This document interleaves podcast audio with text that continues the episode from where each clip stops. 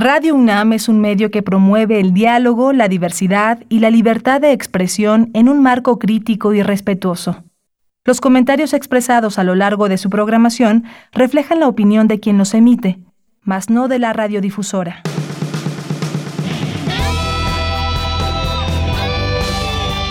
Prisma RU. Relatamos al mundo.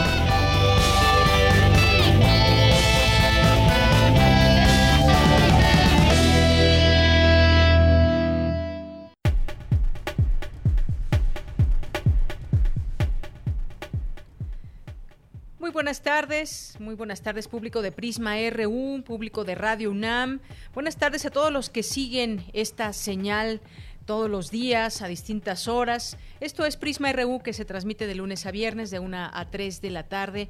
Llegamos a viernes, otra semana y cerramos la semana de una manera muy agitada con este atentado de la mañana al secretario de Seguridad Ciudadana aquí en, la Ciudad de México, Omar García Harfuch. Le tendremos los detalles en un momento más, lo que han dicho eh, las autoridades capitalinas, la jefa de gobierno, también... Eh, eh, desde Michoacán ya hubo palabras del secretario de Seguridad, Alfonso Durazo, también ya habló el presidente Andrés Manuel López Obrador. Sin duda un, un atentado con un claro mensaje. De esto estaremos hablando, tendremos el reporte y tendremos una entrevista sobre este tema. Pues desafortunadamente así amanecimos en este día, eh, viernes 26 de junio y en un momento los detalles. Gracias a mis compañeros que están en cabina trabajando para que usted nos pueda escuchar a través de esta señal. Muchas gracias y saludos a Daniel Olivares en la producción, a Denis Licea en la asistencia de producción y le mando saludos también a Arturo González que está en los controles técnicos. Aquí de este lado les saluda Deyanira Morán y también a nombre de mis compañeros que hacen posible la emisión de todos los días que trabajan también desde casa. Les mandamos muchos saludos y así comenzamos el día de hoy. Vamos a tener este reporte en un momento más. Vamos a tener también, hoy que es viernes, corriente alterna. Vamos a tener aquí a dos eh, periodistas que han seguido con esos trabajos de investigación desde este proyecto iniciado en la Coordinación de Difusión Cultural y que nos da un panorama también sobre temas que han investigado, sobre temas coyunturales también, historias sin duda interesantes que se entretejen, por ejemplo, con este tema de la pandemia. Vamos a platicar con Oscar Balmen y con Omar García, eh, perdón, vamos a, vamos a platicar con Carlos Acuña, eh, que es uno de los tutores de este proyecto y con Asunción Cabrera Castellanos, que es becaria y vamos a tener en esta ocasión la oportunidad de platicar con ella y cómo ha sido este trabajo. Vamos a tener también hoy Refractario RU con Javier Contreras, los temas que han sido noticia a lo largo de la semana, los tendremos aquí al análisis.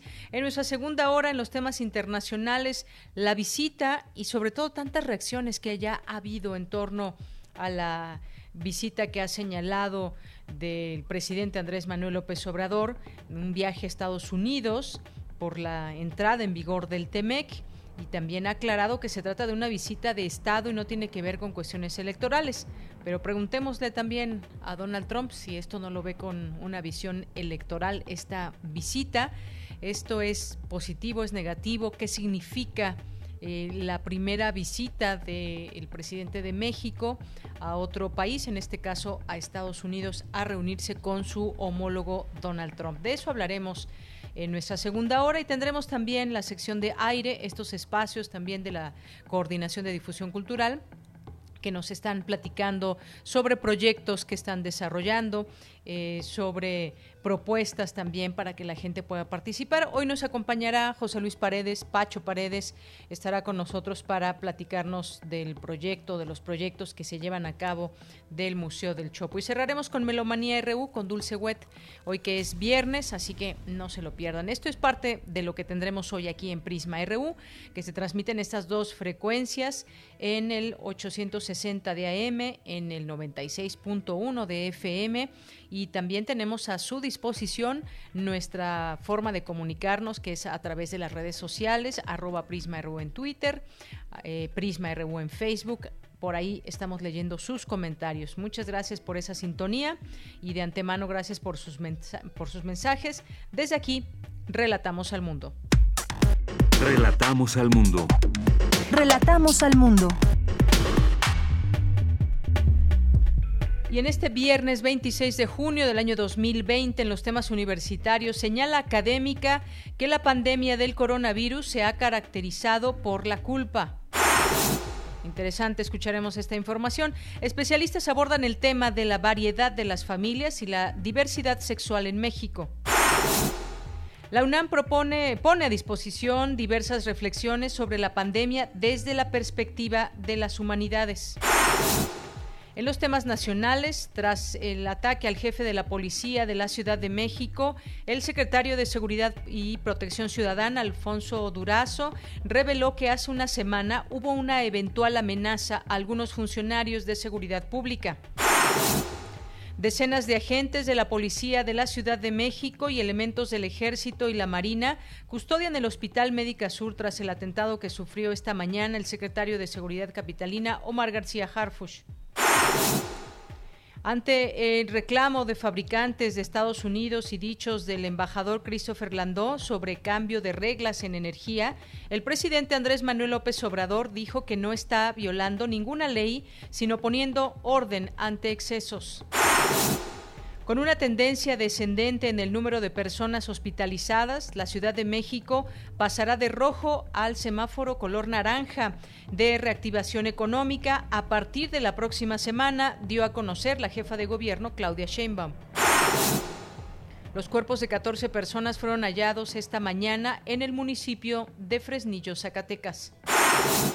En materia internacional, la iniciativa ACT Accelerator, creada por la Organización Mundial de la Salud para investigar vacunas, diagnósticos y tratamientos contra la COVID-19 y garantizar que sean asequibles en todo el mundo, requiere una financiación de 31.300 millones de dólares, anunciaron hoy responsables del programa.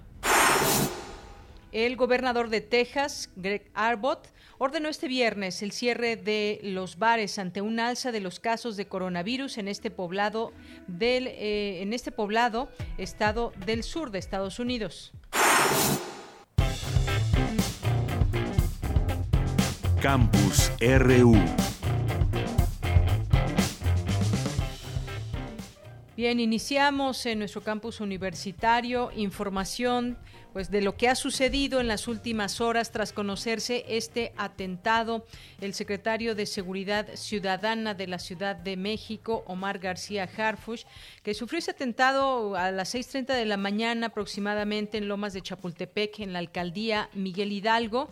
En el lugar hubo un intercambio de disparos entre escoltas del titular de la dependencia y hombres con armas largas tipo Barrett y granadas de fragmentación.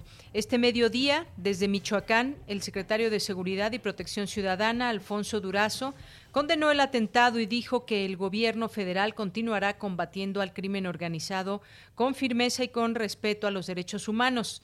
Reveló que la semana pasada algunos funcionarios del gobierno federal recibieron amenazas. Por su parte, la jefa de gobierno Claudia Sheinbaum por la mañana presentó un reporte de los hechos que nos tiene mi compañera Virginia Sánchez y que ya está en la línea telefónica. ¿Qué tal, Vicky? Muy buenas tardes. Hola, ¿qué tal, Deya? Muy buenas tardes a ti y al auditorio de Prisma RU.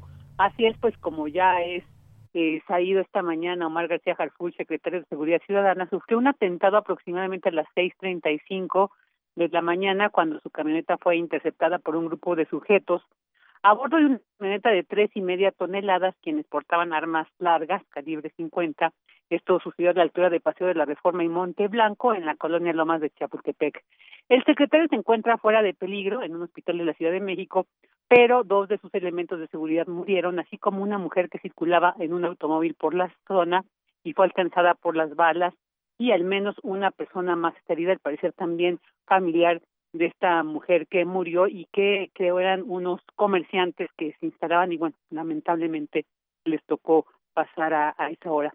Durante la conferencia de prensa que ofreció la jefa de gobierno capitalino Claudia Sheinbaum para informar sobre el caso, tras mandar sus condolencias a las familias de los fallecidos y reiterarles su apoyo pues reconoció la valentía y profesionalización de la policía de la Ciudad de México e informó que hasta el momento ya se encuentran 12 personas detenidas. Escuchémosla.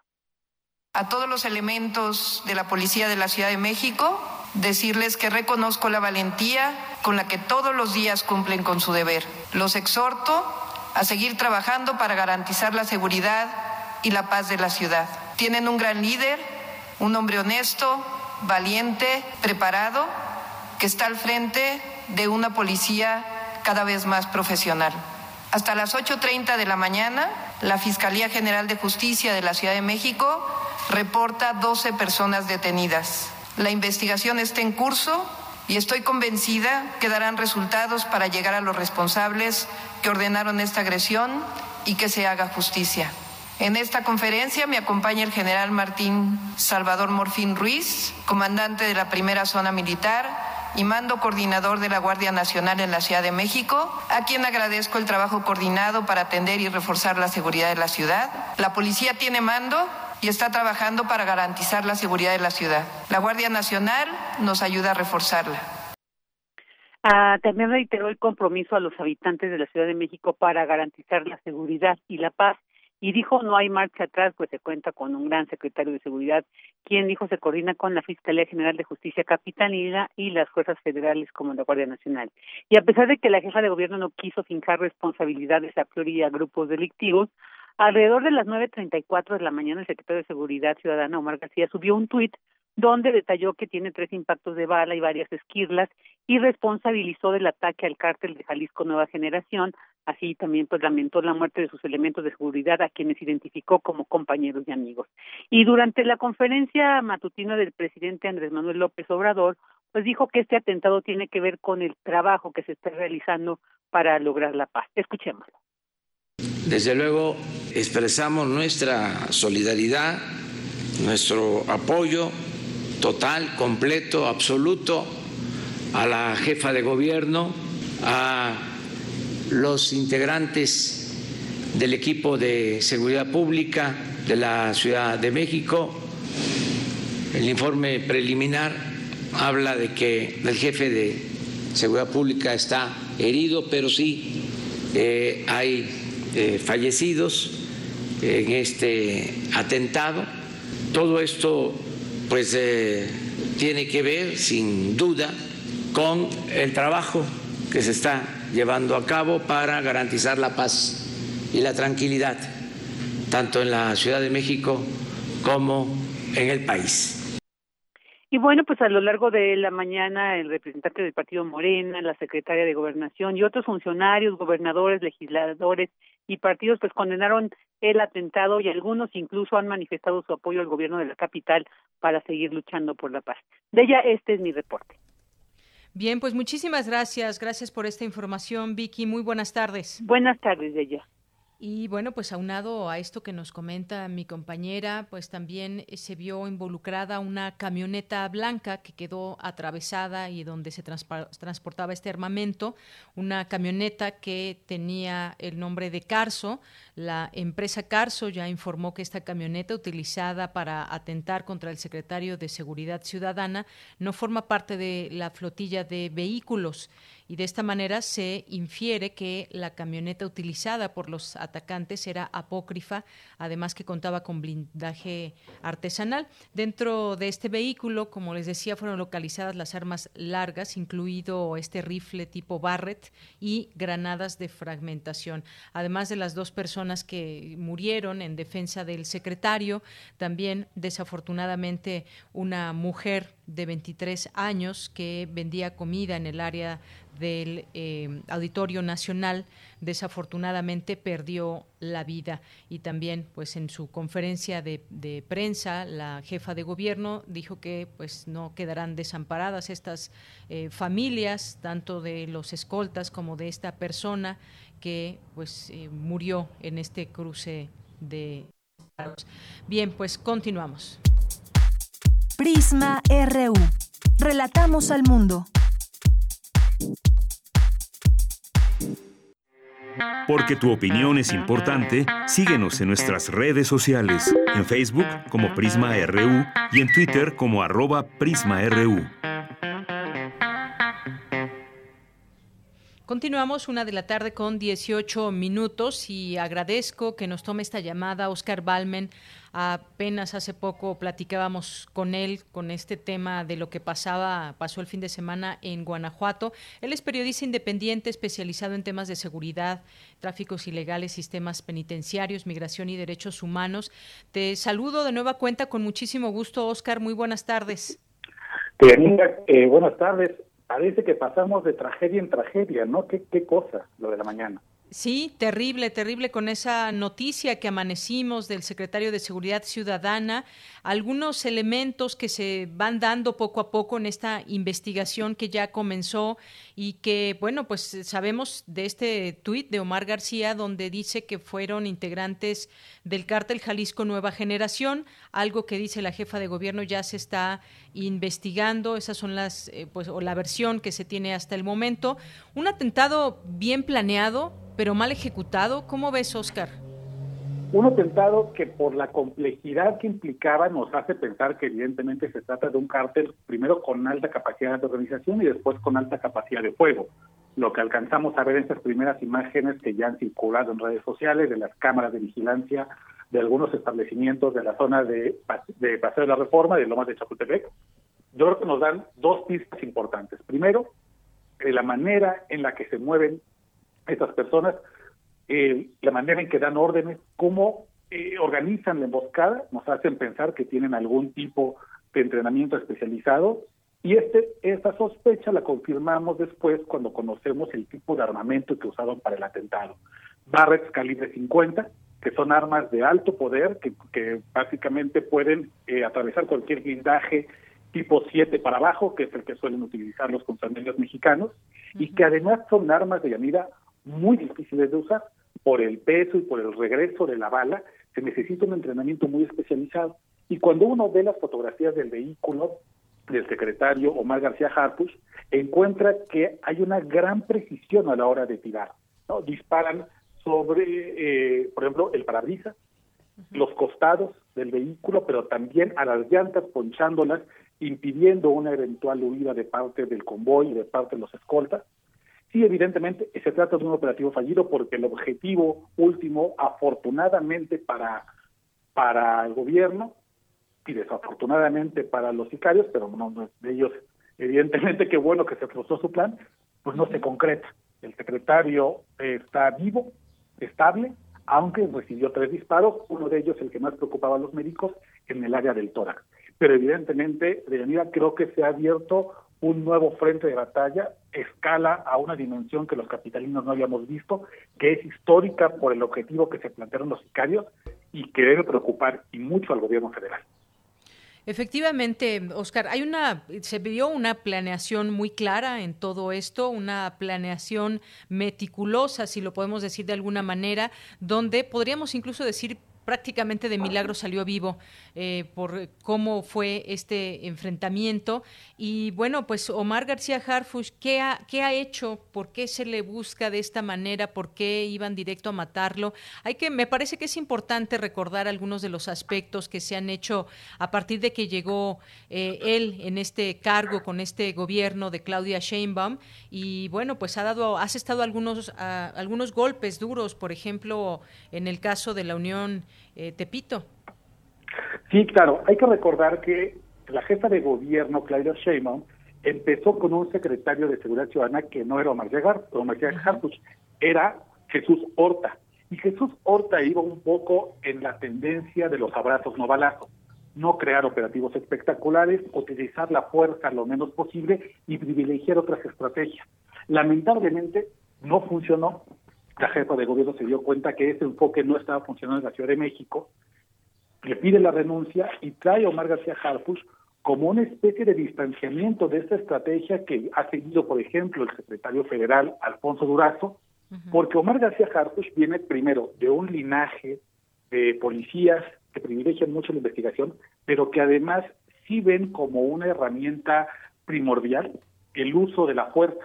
Y ese, ese estilo que parece más el de sexenios pasados, como el de Enrique Peña Nieto o el de Felipe Calderón, es el que ha adoptado con un poco más de cautela, con un poco más de perfil bajo, Omar García Harfuch. Y lo hemos visto, como tú bien dices, en operativos, por ejemplo, contra la Unión Tepito, pero no solamente contra ese grupo criminal, sino lo hemos visto contra la Antiunión Tepito, por ejemplo, con ahora el arresto del Torta, pero también contra las expresiones que quedan del cártel de Tláhuac, con las células que todavía operan al sur de la ciudad de la, familia Michoacán, los caballeros templarios, y también lo habíamos visto en algunos golpes que se habían dado principalmente en el norte de la capital a estos grupos que venían de otros estados y que aseguran venir de parte del cártel Jalisco Nueva Generación.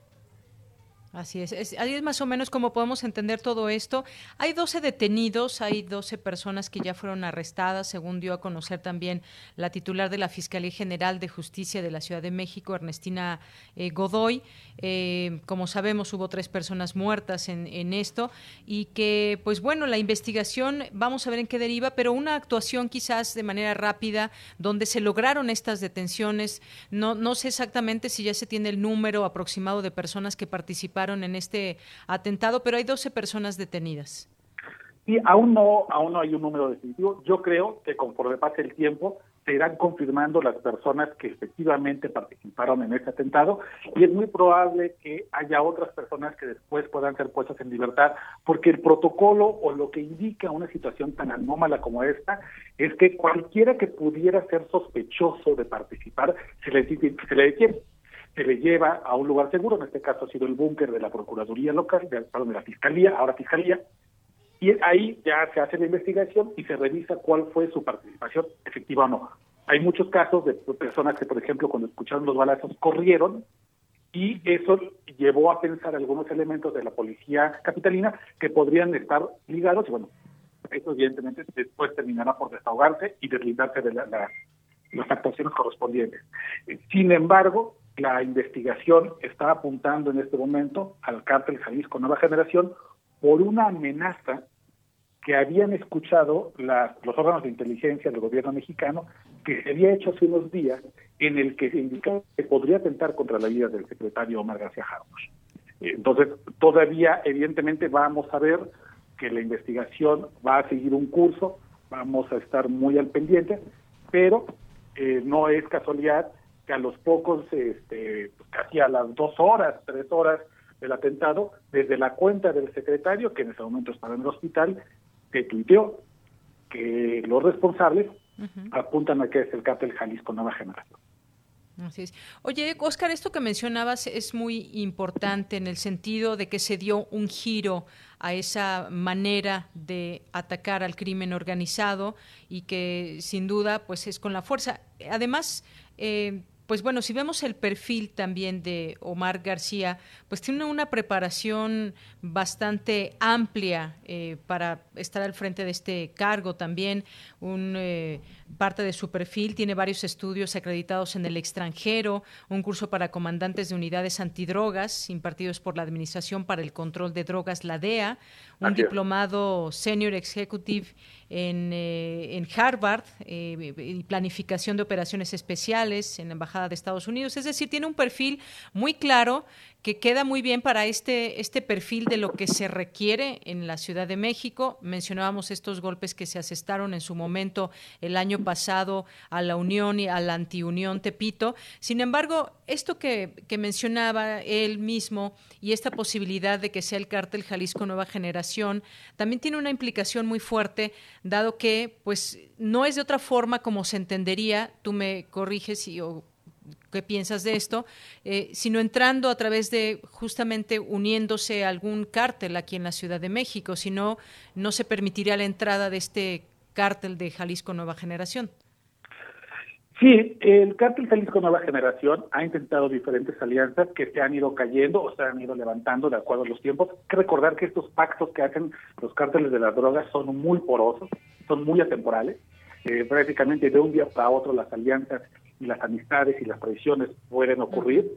Eh, lo que sí sabemos, por ejemplo, es que a ningún cártel de las drogas le conviene tener el dominio pleno de la Ciudad de México, porque en cuanto se hicieron de un dominio como el que vimos, por ejemplo, que tuvo el cártel del Golfo en Tamaulipas o el cártel de Sinaloa en Sinaloa, serían aplastados. Eh, en la capacidad de fuego del Estado sí es considerablemente mayor y sí da para aplastar a un cártel que hiciera dominancia en algún lugar.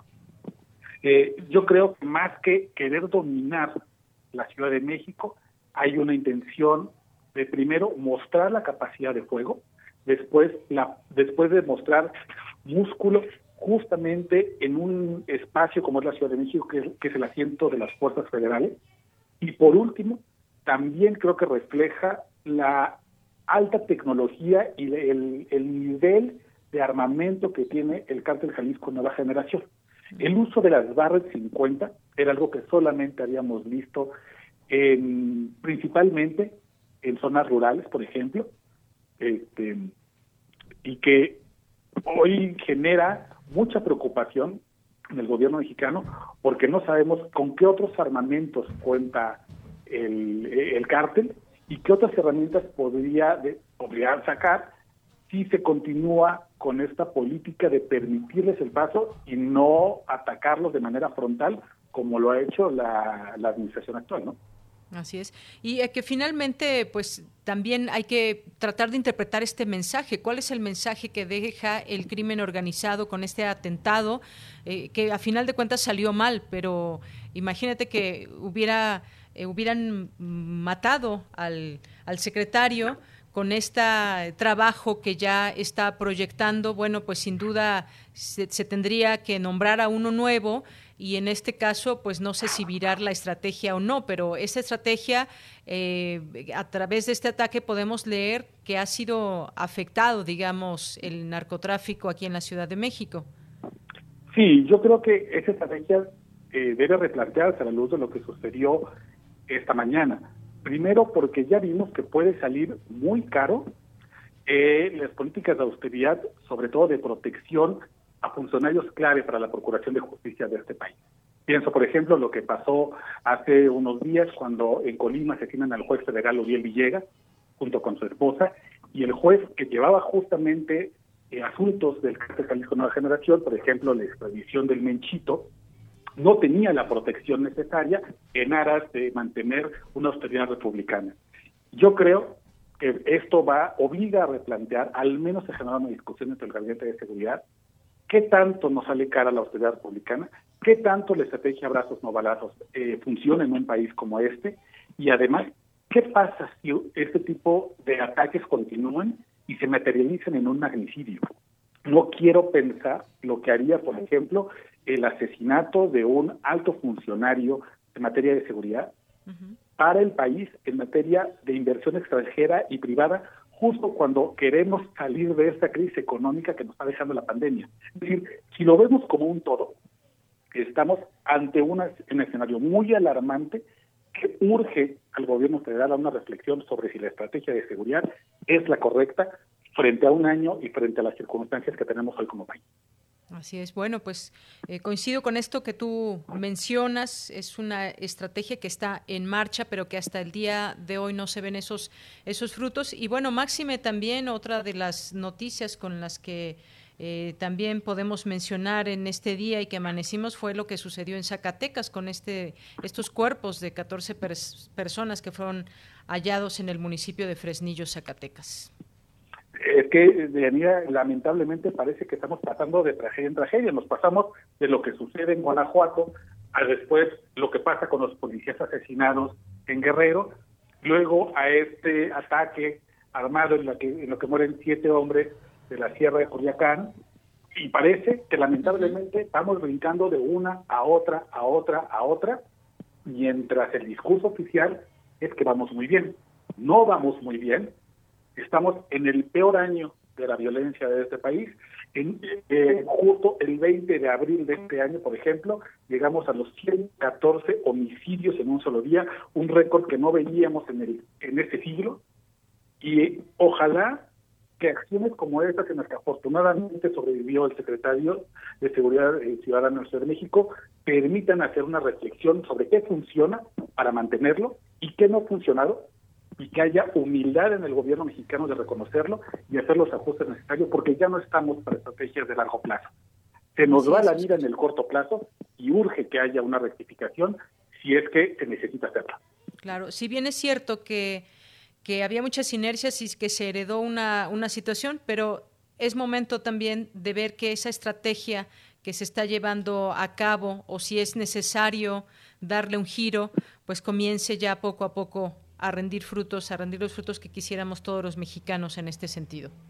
Sí, claro, no esto evidentemente no inicia con esta administración, es una herencia, el presidente le, ponía la herencia maldita, eh, pero bueno, le toca al presidente hacer eh, los análisis correspondientes, los ajustes, los cambios de estrategia para que se pueda materializar, yo creo que el deseo más pendiente, más importante, más urgente de los mexicanos, que es la paz.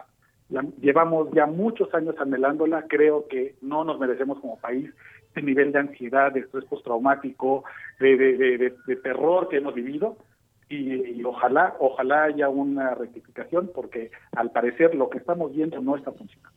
Bien. Oscar, pues muchas gracias como siempre por estar con nosotros, por darnos tus puntos de vista, tu análisis sobre estos temas, como decías, de tragedia en tragedia. Muchas gracias. Un abrazo, Yamida. Buenas tardes. Igualmente, Oscar. Oscar Balmem, periodista independiente, especializado en temas de seguridad, tráficos ilegales, sistemas penitenciarios, migración y derechos humanos. Continuamos. Relatamos al mundo. Relatamos al mundo. Tu opinión es muy importante. Escríbenos al correo electrónico prisma.radiounam@gmail.com.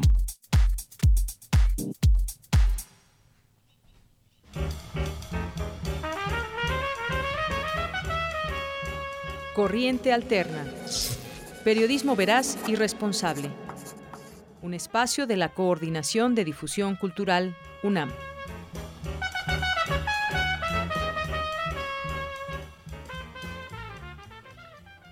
Una de la tarde con 35 minutos es tiempo de irnos a Corriente Alterna, este espacio donde vamos a platicar de periodismo, de investigación eh, con quienes hacen posible este proyecto y quienes ya estamos leyendo a través de esta página de Corriente Alterna. Hoy doy la bienvenida, ya está en la línea telefónica a Carlos Acuña, que es reportero y tutor en este proyecto. ¿Qué tal, Carlos? ¿Cómo estás? Muy buenas tardes. ¿Qué tal? Muy buenas tardes. Pues qué gusto volverte a escuchar. Platícanos en esta semana cuáles van a ser los temas. ¿Qué trae Corriente Alterna? Mira, yo les quería hablar sobre un perfil que vamos a llevar este domingo, sobre un personaje que murió, fue de las primeras víctimas mortales de, coronavirus, de la pandemia en la Ciudad de México. Eh, este hombre es Jaime Montejo, eh, uno de los fundadores de la Brigada Callejera, egresado de la Facultad de Ciencias Políticas de la UNAM, eh, que había tenido todo un tema con, con, el, con la defensa de los derechos de las trabajadoras sexuales, específicamente en la Merced y en los alrededores del centro histórico. Nos importa ver este personaje porque sentimos que hay muchas historias que están quedando en, en la inmensidad de datos, de información que representa la, emergencia sanitaria y que son historias que están quedando un poco en el olvido sin ni, sin siquiera la capacidad de un duelo digno, digamos ¿no? Eh, que además representan un montón de problemáticas en torno a la ciudad y en torno a cómo se está enfrentando.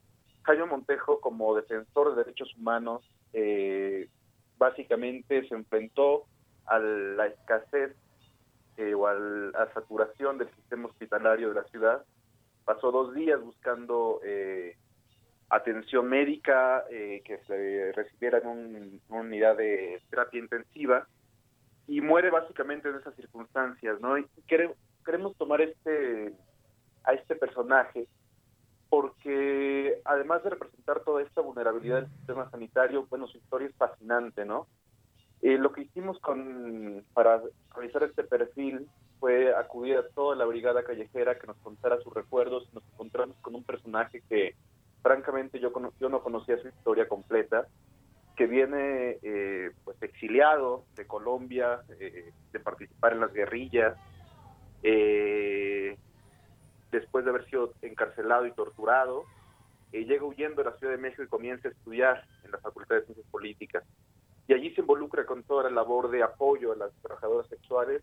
Justo le toca eh, otra pandemia, ¿no? La toda la pandemia del VIH que dejaba en esos momentos un montón de muertos, sobre todo con la población de, eh, dedicada al trabajo sexual y además toda la explotación y toda la violencia cruda que existe en torno a, al comercio sexual, ¿no? Y él le tocó estar, en, digamos, en esos primeros frentes de batalla y 25 años después, pues otra pandemia se, se lo lleva, ¿no?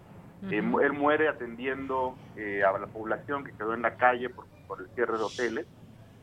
Eh, y bueno, se dedicó todos los últimos días a hacer comedores comunitarios, a estar exigiendo apoyos económicos para las mujeres que se dedican al trabajo sexual.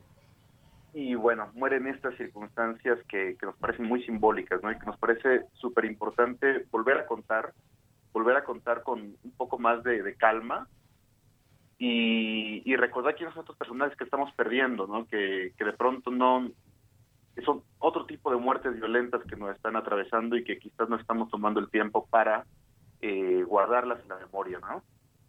Claro, también, eh, Carlos, historias que, que, que ustedes están eh, destacando, digamos, y dando seguimiento, pero que nos llevan también a otras historias, a historias como nos estás platicando de este personaje, pero que a su vez nos lleva a historias también de mujeres, a historias de estas eh, redes también que de pronto hay para poder ayudarlas, mujeres que están trabajando en la calle, eh, mujeres que se han quedado sin nada también ante esta pandemia. Nos llevas a otras historias también. Y a un viejo debate que no quiero dejar de subrayar, es todo el debate feminista en torno a la abolición del trabajo sexual o a su regulación, ¿no? Y todo lo que, hay en medio, toda la ambigüedad en este pues en este mundo, ¿no? Y que y, la discusión que está todo el tiempo y que está también en la calle, es decir, las mujeres lo están viviendo en carne propia y hay personajes como como Jaime Montejo que que son muy polémicos, pero que también tienen una historia pues que son parte de la ciudad, ¿no? Y que tendríamos que estar este, tratando de ver que, cómo se desarrolla después eh, su muerte. ¿no? La Brigada Callejera sigue estando en la calle con todos sus miembros, siguen haciendo comedores y durante los etapas de mayor emergencia y de mayor riesgo, ellos estuvieron allí, ¿no? Poniendo el cuerpo en los lugares de mayor riesgo, ¿no? Como cerca de la Merced, por ejemplo. Así es, esta brigada callejera y que nos lleva también y nos remite a temas también, por ejemplo, de buscar datos sobre la trata de personas, por ejemplo, y todo este, este trabajo que, mencionas, que es un esfuerzo, ya tendremos oportunidad de leerlo a través de este, de este reportaje y de estos personajes que también tienen un nombre y tienen una historia y algo que decir en todo esto, algo que mostrar dentro de este panorama en la Ciudad de México. Sí, también quería eh, mencionar, este es un trabajo en coautoría, eh, me parece que ahorita van a hablar con Asunción Cabrera, una de nuestras becarias. Eh, y lo más interesante de los procesos de corriente alterna está haciendo en estos momentos el trabajo con becarios, como los becarios que comienzan a involucrar en, en digamos, grandes temas periodísticos que pueden tener que ver con tanto como revisar bases de datos hasta como perfilar a un personaje de este calibre, ¿no? Eh, Asunción eh, hizo la mitad de las entrevistas y colaboró en todo el proceso de, escritura. Entonces, me gustaría mucho que ella nos contara, que ella les contara a ustedes cómo fue también involucrarse de pronto y de golpe en, una reportería en medio de, la crisis sanitaria. Pues sí. Eh, Carlos, ya la tenemos justamente en la línea telefónica. Si te parece, vamos a escucharla, vamos a darle la bienvenida a este espacio. ¿Qué tal, Asunción Cabrera Castellanos? Buenas tardes.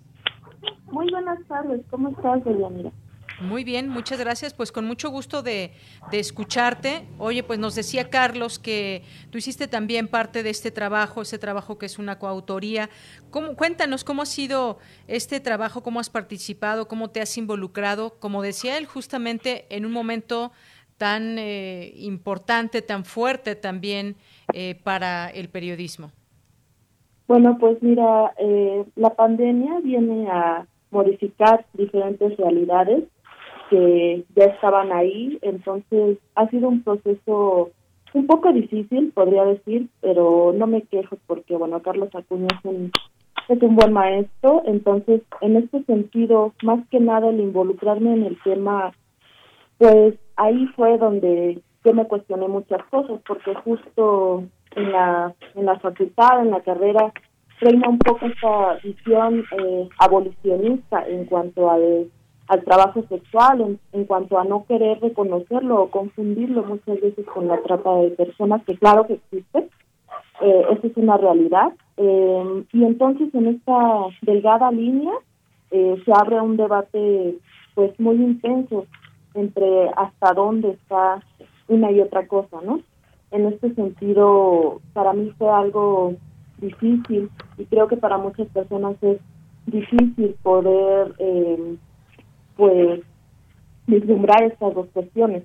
El proceso de escritura eh, también me pues me deja mucha mucho aprendizaje precisamente porque ya lo decía un poco Carlos Acuña eh, pareciera que en la facultad o en la carrera nos enseñan a escribir pues para que nadie nos nos lea y en este sentido siempre está reinando pues este lenguaje muy técnico, muy formal, eh, bueno, muy característico del periodismo.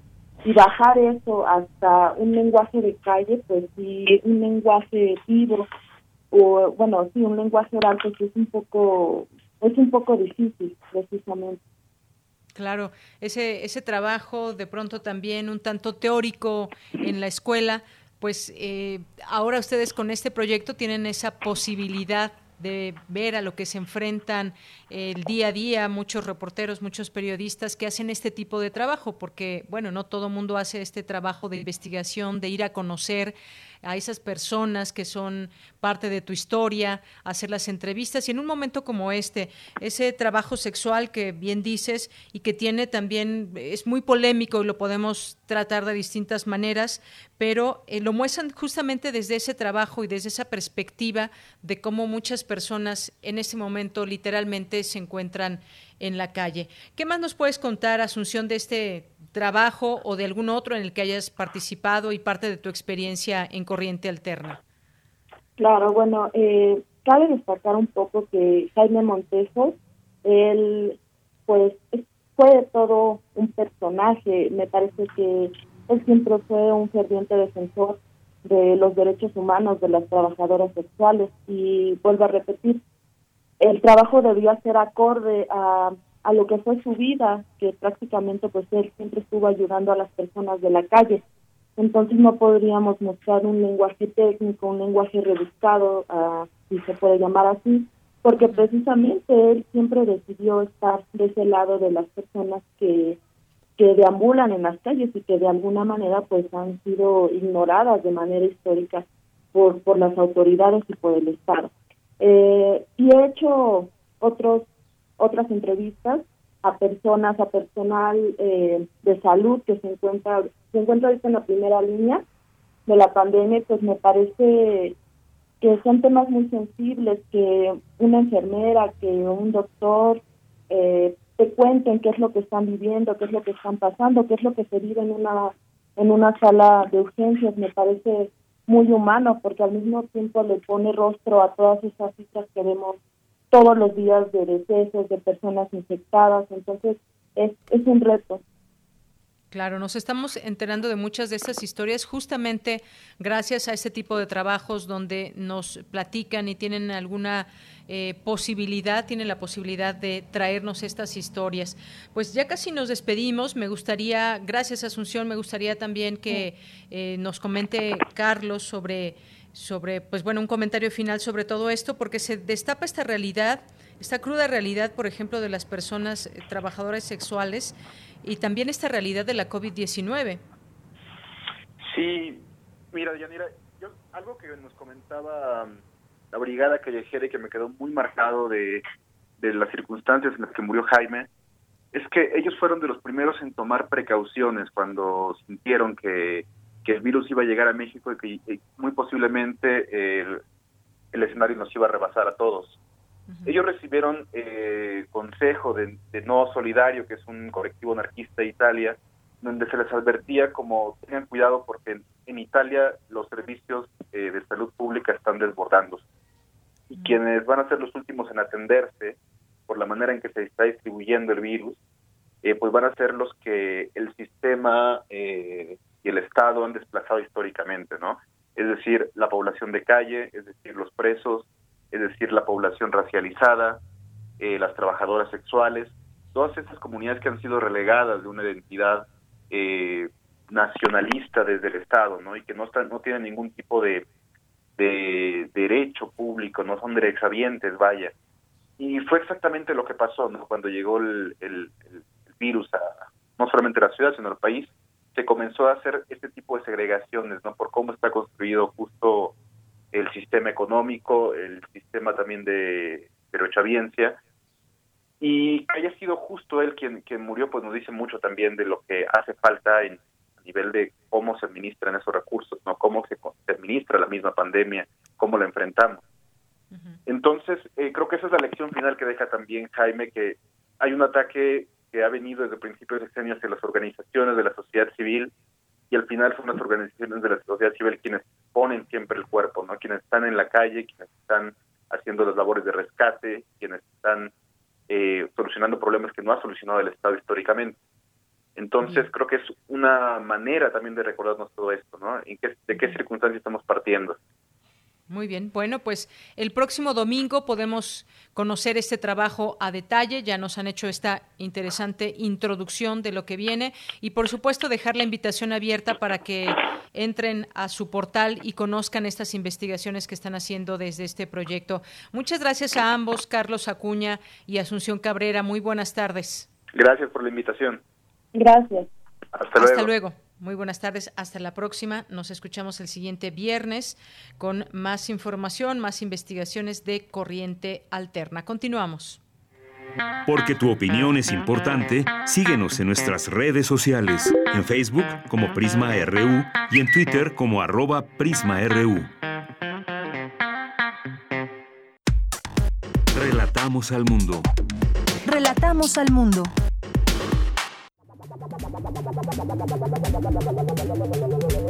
El refractario, RU.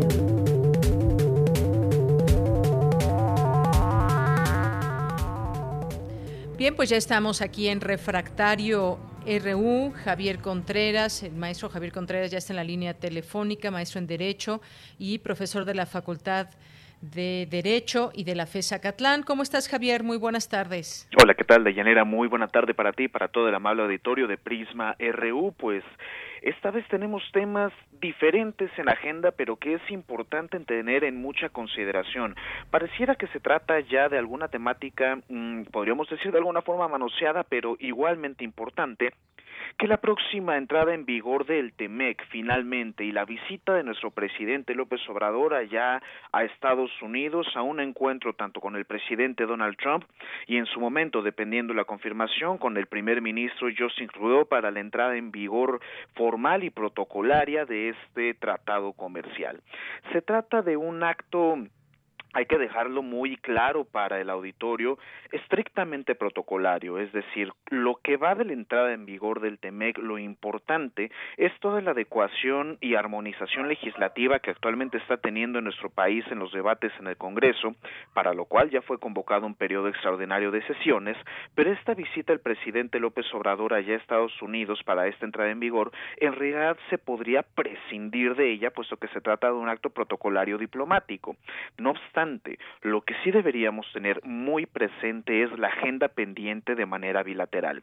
El mismo presidente López Obrador ya ha mencionado que independientemente de que José Trudeau confirme o no su asistencia a esta reunión, hay asuntos pendientes que tratar con el presidente Donald Trump y pues se va a llevar a cabo esta reunión entre ambos mandatarios, ¿no? Al menos conforme se tienen las informaciones disponibles hasta el momento. ¿Qué puede ser de agenda entre ambos países? De entrada, el tema migratorio y en segundo lugar, pero no menos importante, la cuestión de la seguridad y el crimen organizado.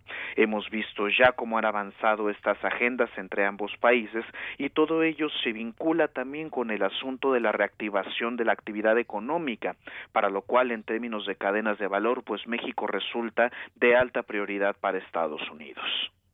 Así es. Bueno, sin duda esto decías, es, es una parte protocolaria que incluso se podría prescindir de ello. No se han dejado de escuchar también eh, en este tono político muchas críticas porque vienen elecciones en Estados Unidos, porque hay también un antecedente en su momento, aquella ocasión que vino Trump invitado por el gobierno de Peña Nieto. En fin, muchas cosas que estaremos, estaremos viendo estos meses, eh, sin duda, pero hay también muchas voces críticas en torno a todo esto, Javier.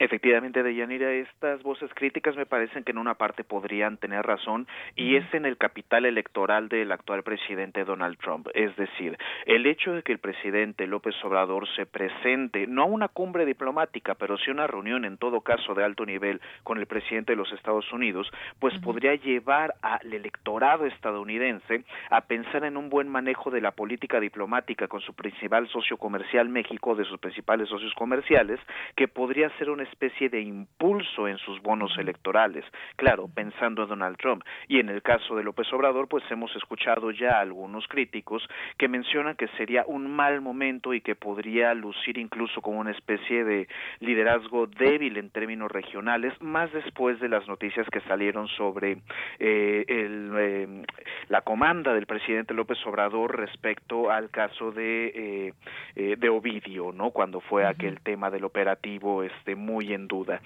Esperemos saber cómo avanzan estos encuentros, pero me parece que al final del día es algo que sí tiene que ocurrir. La relación con Estados Unidos tiene que prosperar de una u otra manera, pero eso sin poner en riesgo los propios entendimientos, pues como les gusta a los románticos de la soberanía nacional. Bien, Javier, y por otra parte también tenemos este tema de pesos y contrapesos en la democracia, la controversia constitucional en contra del acuerdo del 11 de mayo de Fuerzas Armadas en seguridad pública, sobre todo ahora, y lo podemos decir con este escenario que no cesa en la violencia. Cuéntanos. Efectivamente, Deyanira, este tema tendría que ser de mucha importancia para todos dentro de gobierno y por supuesto que en la ciudadanía. A ver, hay algo muy, muy, muy especial. Hay muchos... Eh, analistas o que se hacen llamar analistas que incluso están hablando de una especie de golpe de Estado blando y que esto es un atentado contra los planes de pacificación del gobierno. A ver, seamos muy claros y seamos tan claros como el mismo presidente López Obrador lo dijo, me parece esta misma mañana, si no es que ayer.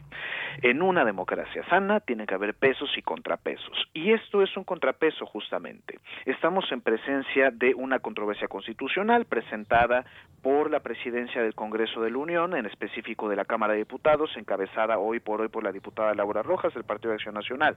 Esto no es un tema de partidos políticos únicamente. Esto es un tema de pesos y contrapesos en una democracia liberal y constitucional, de la cual nosotros somos parte desde nuestro propio mandato constitucional como mexicanas y mexicanos. Entonces yo invitaría a estos analistas a que abandonen este tipo de narrativas chabacanas, de golpes de Estado que no son, porque el mismo presidente ya se le va a decir, esto es parte de una democracia. Incluso recordemos que el principal referente ideológico del presidente López Obrador, Benito Juárez, justamente provenía desde la Suprema Corte de Justicia. Entonces, con esas controversias promovidas tanto desde el Congreso de la Unión como ya otros gobiernos, tanto locales como municipales, lo único que está quedando patente es una democracia sana, una democracia con contrapesos y eventualmente será el máximo tribunal de este país, la Suprema Corte de Justicia, la que decidirá sobre la constitucionalidad o no de la participación de Fuerzas Armadas permanentes en estas tareas de seguridad pública de acuerdo con ese eh, acuerdo publicado en el Diario Oficial de la Federación. Muy bien. Oye, y hay otro tema con el que me gustaría que cerremos rápidamente, tiene que ver con que vienen elecciones el próximo año y parece ser que algunos ya estaban o ya están como en campaña y haciendo alianzas o eh, no propiamente hablando de las elecciones, pero sí se enfilan las armas hacia allá. El papel del INE, el papel que debe jugar también el presidente en todo esto o solamente ser simple vigilante como cualquier otro ciudadano, pero dijo que pues estaría ahí también eh, echándole un ojo a la elección. Sabemos que ha habido muchas diferencias entre el INE y el gobierno eh, federal. ¿Qué opinas de esto? Me gustaría partir eh, de estas viejas reflexiones de Daniel Cosío donde se pensaba en el estilo personal de gobernar de Yanira.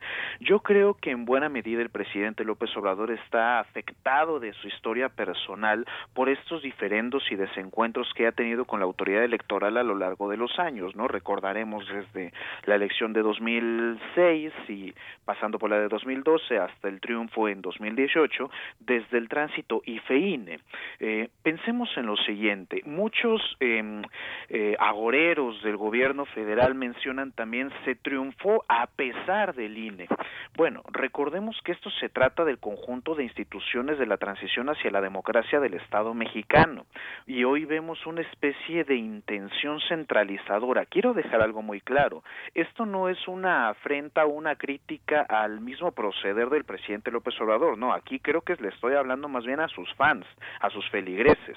Creo que la importancia radica en saber entender el distingo entre las instituciones del propio Estado mexicano, entre ellos la misma Presidencia de la República y por supuesto la Secretaría de Gobernación, quien en antaño llevaba el proceso electoral y esta Comisión Federal Electoral, ojo, en su momento encabezada por un señor llamado Manuel Bartlett, probablemente algunos lo podremos recordar, eh, y anda por aquí pues dando vueltas en ese gobierno también, eso ya lo tenemos muy claro, pero regresando a este punto electoral es, me parece preciso, adecuado y pertinente que el presidente sea un vigilante como cualquier ciudadano de la pulcritud del proceso electoral pero pensar en una especie de figura guardiana de las elecciones, pues para eso tendría que estar adecuadamente el Instituto Nacional Electoral llevando a cabo esta tarea. No me parece una amenaza ni ninguna afrenta por parte del gobierno de México contra las instituciones. Aquí también me parece una exageración por parte del Instituto Nacional Electoral las posturas discursivas que han tomado personajes como un académico de nuestra propia universidad llamado Shiro Murayama y otros personajes dentro de la burocracia del instituto.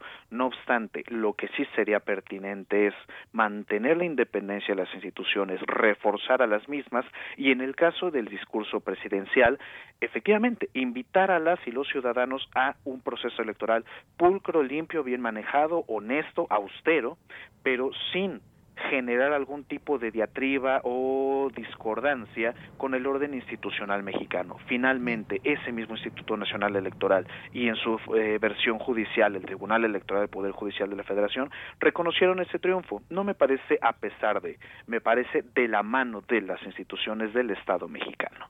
Muy bien. Javier, pues muchas gracias. Gracias como siempre por este análisis. Te esperamos el siguiente viernes. Muy buenas tardes. Muchísimas gracias, Deyanira, y a todo el amable auditorio de Prisma Reu. Que tengan un excelente fin de semana. Igual para ti. Hasta luego. Y llegamos al final de la primera hora de Prisma RU. Lo invitamos a continuar con nosotros después del corte. Ya son las 2 de la tarde. Volvemos. Prisma RU. Relatamos al mundo. 2020. 100 años del fallecimiento de Max Weber. Hay una obra de Max Weber que lleva el título en español del político y el científico. Ahí Weber trata muchas cosas, especialmente en, en el de la política como vocación. Pero es muy importante la última parte de la conferencia donde hace la distinción entre una ética de convicción y una ética de responsabilidad. La ética de convicción es aquella que se basa en valores fundamentalistas inconmovibles, no negociables. Y la ética de la responsabilidad es la que calcula las consecuencias que puede tener una acción y que por lo tanto está dispuesto a negociar políticamente determinadas situaciones para no provocar tragedias o grandes desastres. Doctor Francisco Gil Villegas profesor e investigador de El Colegio de México. Max Weber, 96.1 de FM, 860 de AM, Radio UNAM, Experiencia Sonora. Los marcianos llegaron ya y llegaron bailando ricacha, ricacha, ricacha, ricacha. Oye, güey. ¿Y tú crees que existen los marcianos? Ah, ¿cómo crees, mano? Si ya te la sa, ¿pa' qué te la pla? Son puros choros. Mientras tanto, en el planeta SAS. Los humanos llegaron ya y llegaron cantando el cha-cha-cha. Cha-cha-cha-cha-cha, cha-cha-cha. Así llaman en tierra rica-cha. Oye, ¿y los humanos existirán? Acompaña a Juan González en el planeta SAS radionovela futurista. Lo primero que Juan González dijo fue... Chale, qué sacón de onda. Todos los domingos de julio a las 16 horas en el planeta Tierra por Radio UNAM. Radio UNAM, experiencia sonora. Hay quienes no se están quedando en casa. No los ves, pero puedes sentir su generosidad y valor. Doctoras, médicos, enfermeros, periodistas, repartidores. Personas que dan servicio de transporte público, seguridad, luz, agua y basura. En México siempre rendimos homenaje a nuestras y nuestros héroes. Hoy reconocemos a quienes están cuidándonos ahí afuera. Para cuidarnos contamos todas. Contamos todos. INE. Son tiempos de contingencia. Hay que quedarse en casa para proteger tu salud y la de todos. Sigue estos sencillos consejos para mantenerte sano. Aliméntate de manera saludable. Limita el consumo de alcohol y de bebidas azucaradas. No fumes. Haz ejercicio. Convive con tu familia. Comparte las labores de la casa. Escucha música, lee y juega con tus hijos. Para más información visita coronavirus.gov.mx. Y quédate en casa. Gobierno de México. Oye, ¿y cuál es tu canción preferida de Johann Sebastian Bach? Mmm, ¿esa de las 25 rosas? Pones agua fresca en un jarrón. Ah, pero esa es de Johann Sebastian. Ah, sí, bueno, sí, sí, me gustan muchas de Bach. Son obras muy excelsas y sublimes, pero se me fueron los nombres. Oh, ¿has escuchado Área de Divertimento? Ay, sí, buenísima obra. De sus mejores composiciones. No, no, no, no. Es un programa de música clásica. Deberías escucharlo. Área de divertimento. Un programa satírico del oculto o bien de lo exquisito fallido. Escucha a Raúl Zambrano, a Aide Boeto y a Ricardo Esquerra. Todos los sábados a las 16 horas. Radio UNAM. Experiencia sonora. Queremos escuchar tu voz. Nuestro teléfono en cabina es 55 36 43 39. Vigésimo segundo. Cristian Cotet.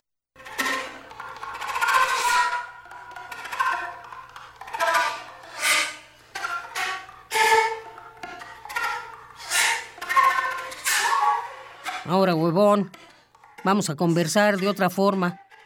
Yo y solo yo hago las preguntas, ¿entendiste?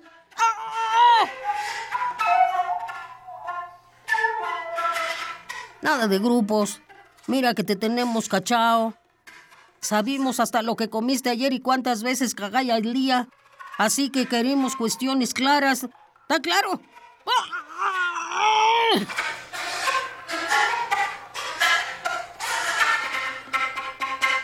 ¿Cómo dijiste? ¿Cómo? Este huevón se está haciendo el pajarito. No quiere cooperar. Súbele al voltaje. Ahora, ahora vaya a ver.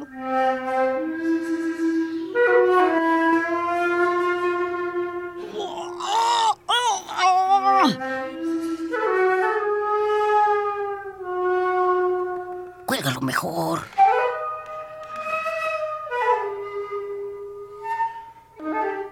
Mejor, cuelga esta pelota.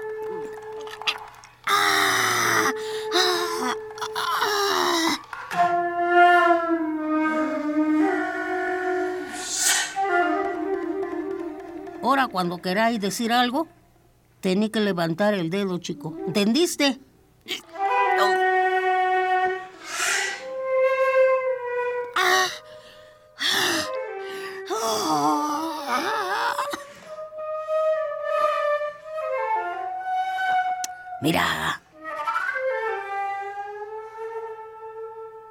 Cómo levanta todos los dedos el maricón.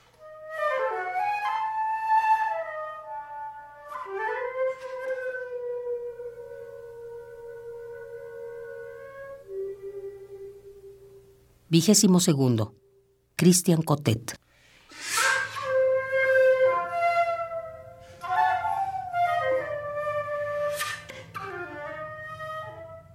Dos, dos de la tarde con siete minutos. Gracias a Margarita Castillo. Esto, este trabajo que nos dejó.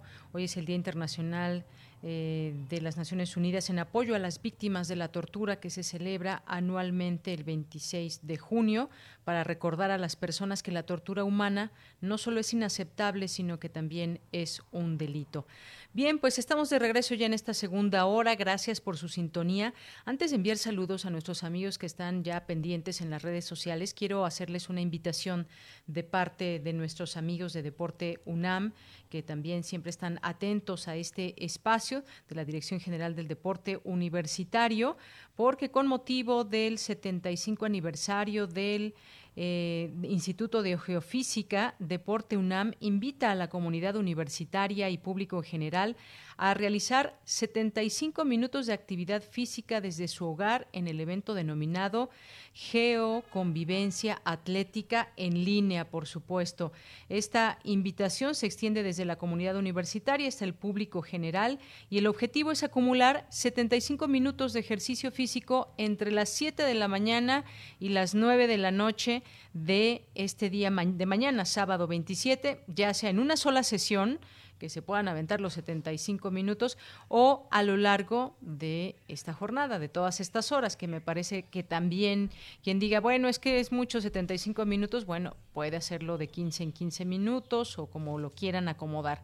Bueno, pues para lograr la meta de esta geoconvivencia atlética en línea, los participantes podrán seguir las sesiones de activación física que se transmitirán a través del Facebook Live de Deporte UNAM entre las 10 de la mañana y las 6 de la tarde o implementar algún aditamento personal de entrenamiento como bicicleta, estática, caminadora, pesas, ligas o cualquier medio a su alcance que no implique riesgo de contagio por COVID-19. Ojo, no se nos está diciendo que salgamos al parque en bola y hacer ejercicio, sino que desde nuestra casa, si tenemos estos aditamentos adelante y si no, nuestro propio cuerpo basta para esta actividad.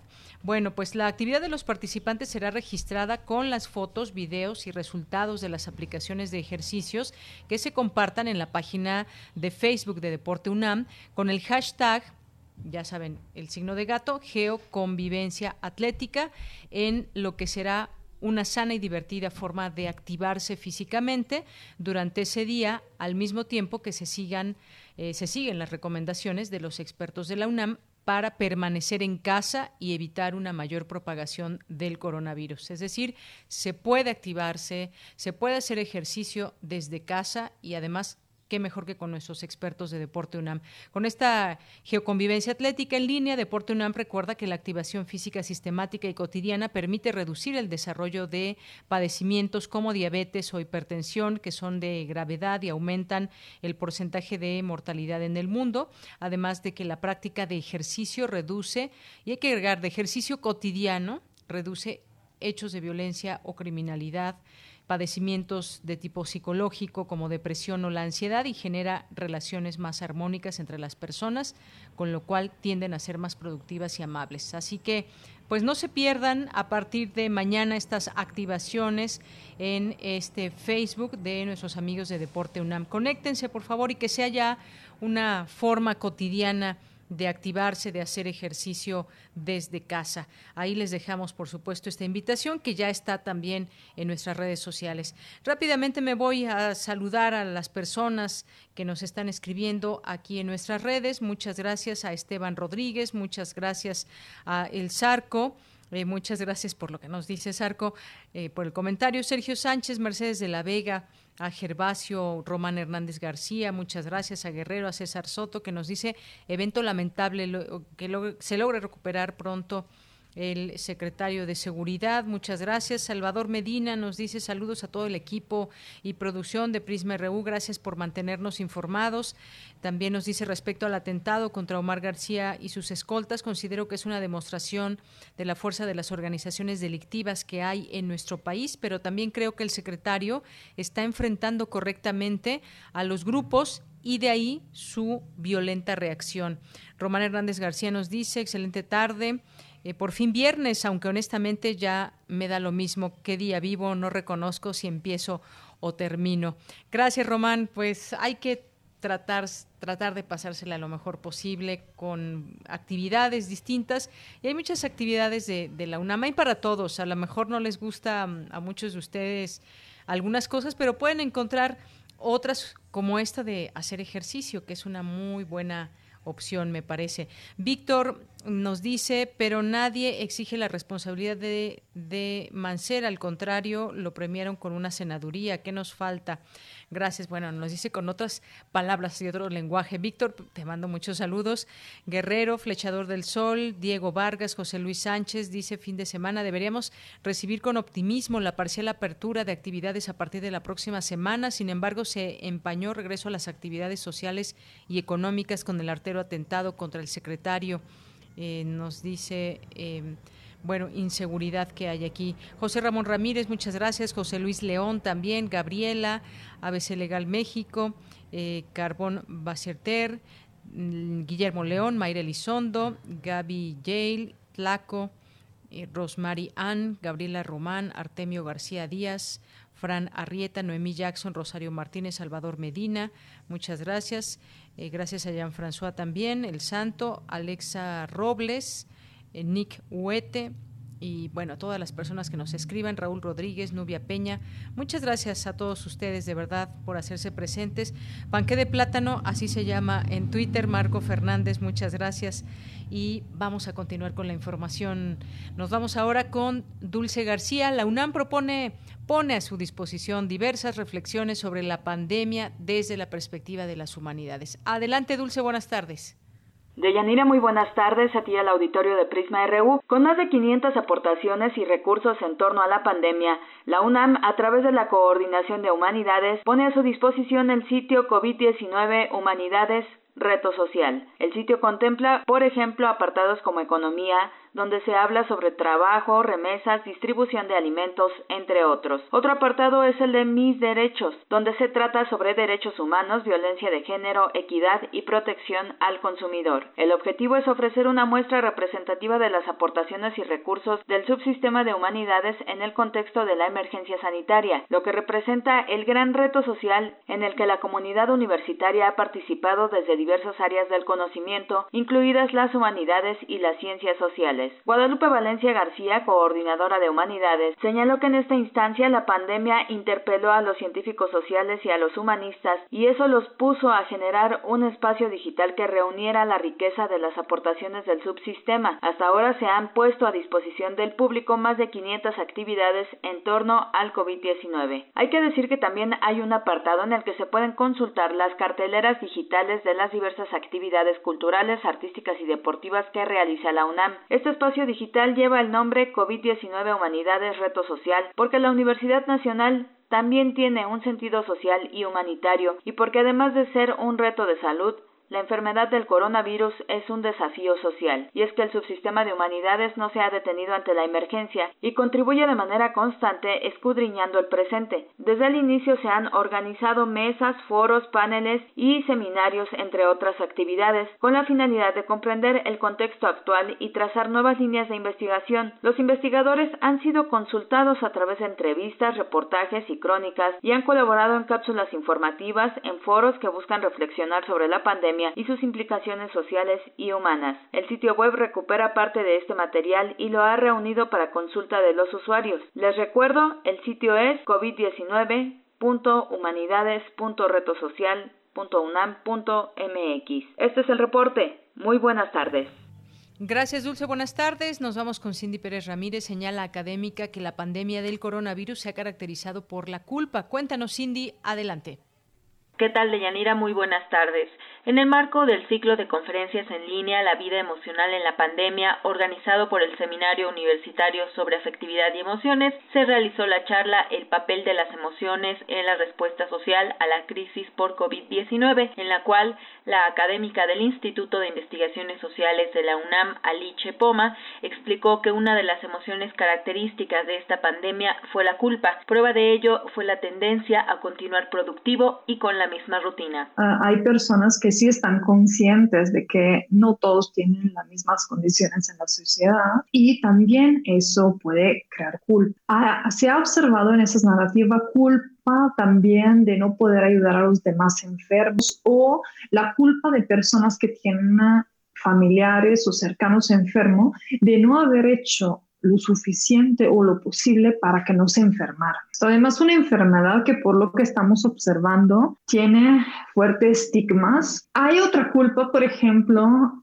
que ah, se ha difundido en las personas que sí podían quedarse en casa, que era la de no ser productivo durante el encierro. Varios casos de ansiedad, y eh, agobio no dados tanto por la enfermedad, sino porque, bueno, hay que aprovechar al máximo ese momento, hay que seguir produciendo productivos, cuando sabemos perfectamente que estamos viendo un momento excepcional. La investigadora detalló que se creó una narrativa de culpabilización de la vida social, la desigualdad y la pobreza.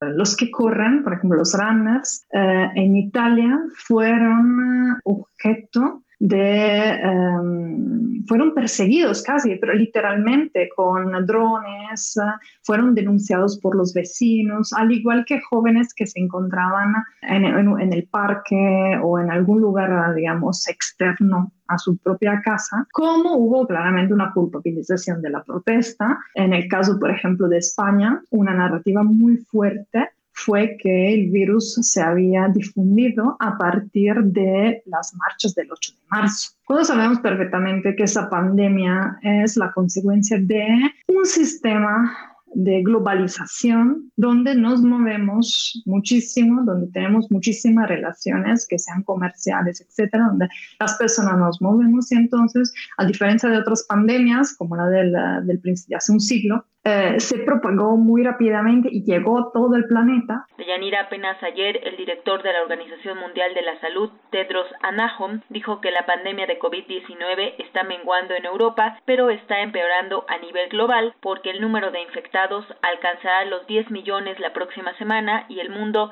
superará las 500.000 muertes. Hasta aquí el reporte. Muy buenas tardes. Gracias, Cindy. Muy buenas tardes. Y gracias también por aquí a Mario Navarrete Real que nos envía un video. Nos está escuchando en alguna avenida de la ciudad que no se ve tan fluida, se ve bastante, bastantes automóviles en esta avenida. Te mandamos saludo, Mario. Y vamos a continuar ahora con mi compañera Cristina Godínez. Especialistas abordan el tema de la variedad de las familias y de la diversidad sexual. Como parte de la jornada sobre diversidad sexual que organizó la Dirección General de Divulgación de la Ciencia de la UNAM, tuvo lugar el conversatorio Familias Diversas. Virginia Hernández Caballero, curadora educativa de la Sala sobre Sexualidad del Museo Universum, comentó que existe una diversidad de familias y dentro de esta variedad habló sobre cuáles son los retos para apoyar a las y los hijos. La realidad es que hoy el conservadurismo se resiste a comprender estas nuevas concepciones de vínculos familiares. Sin duda, se trata de un tema que aún incomoda a ciertos sectores de la sociedad, pero es necesario para seguir construyendo derechos y garantizar respeto y las libertades de todos y todas hablar de este tema. Jaime Morales Beltrán, subsecretario de Derechos Humanos de la Secretaría de Inclusión y Bienestar Social de la Ciudad de México, comentó que aún persisten los prejuicios. Sin embargo, la diversidad de familias nos convoca a todos. Y cuando los prejuicios surgen, surgen por tres razones fundamentales. Uno, el patriarcado, donde nos dice que las familias fundamentalmente se forman para procrear hijos y eso de la procreación se convierte en algo biológico y entonces nos deja a todos los demás que no pensemos en las relaciones amorosas o familiares en un acto sexual para procrear hijos. Pero hoy las estadísticas nos dicen que la minoría son esa familia nuclear. La gran mayoría son mujeres solas criando a sus hijos, mujeres solas con parte de su familia criando hijos, madres solas sin sus familiares criando hijos, hijos solos criándose entre sí mismos y padre y padre, madre y madre. Entonces, la gran mayoría somos la diversidad no heteronormada pero todos todas las familias somos la gran diversidad familiar. Por último, David Barrios, médico y sexólogo, señaló que la diversidad es fuente de riqueza. Lo que hace falta en nuestro querido México urgentemente es una cultura de respeto a la diversidad y que personas que tradicionalmente han sido vistas abro comillas, como atípicas, como anormales, incluso que se les ha patologizado, desechemos como cultura, como sociedad, esas nociones conservadoras, decimonónicas, y que realmente crezcamos en la democracia con respeto, aceptación de la diversidad, no discriminación, también desde luego la plena vigencia de los derechos humanos. Dianira, este es mi reporte. Buenas tardes. Muchas gracias, Cristina Godínez. Nos vamos ahora a las breves internacionales con Ruth Salazar. Internacional RU. La farmacéutica japonesa Agnes anunció que comenzará a probar la próxima semana en humanos una potencial vacuna genética contra el COVID-19, con el objetivo de poder producirla a gran escala en 2021. La Universidad de Barcelona detectó trazas del SARS-CoV-2 en muestras de aguas residuales recogidas en esta ciudad española el pasado 12 de marzo de 2019 lo que significaría que el coronavirus ya estaba presente un año antes de que se declarara la pandemia y estallara la crisis sanitaria en España. Una estimación de los Centros de Control y Prevención de Enfermedades. Señala que en Estados Unidos ha habido 20 millones de personas contagiadas con el nuevo coronavirus, es decir, 10 veces más que los 2.4 millones de casos confirmados oficialmente. El gobierno de la India informó por primera vez sobre más de 17.000 nuevos contagios de coronavirus en un solo día, lo que acerca ya el balance total de positivos al medio millón, un umbral que hasta ahora solo han cruzado Estados Unidos, Brasil y Rusia. El epidemiólogo Anders Tegnell el epidemiólogo responsable de la respuesta a la pandemia de coronavirus en Suecia, ha restado valor a la última advertencia de la Organización Mundial de la Salud y ha asegurado que la agencia malinterpreta los datos cuando alerta de que incluyó al país nórdico dentro de una lista de países que muestran una transmisión acelerada del virus. Con un importante cambio en su Ministerio de Comunicaciones, el presidente brasileño Jair Bolsonaro pretende restaurar la imagen de su gobierno, sacudido por una crisis política que podría costarle el mandato. La designación del titular llama la atención ya que se trata de Fabio Faria, yerno de Silvio Santos, dueño de la televisora SBT, una de las mayores del país sudamericano.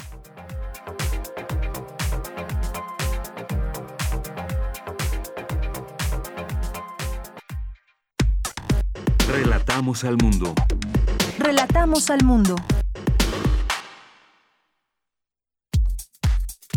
Tu opinión es muy importante. Escríbenos al correo electrónico prisma.radiounam@gmail.com.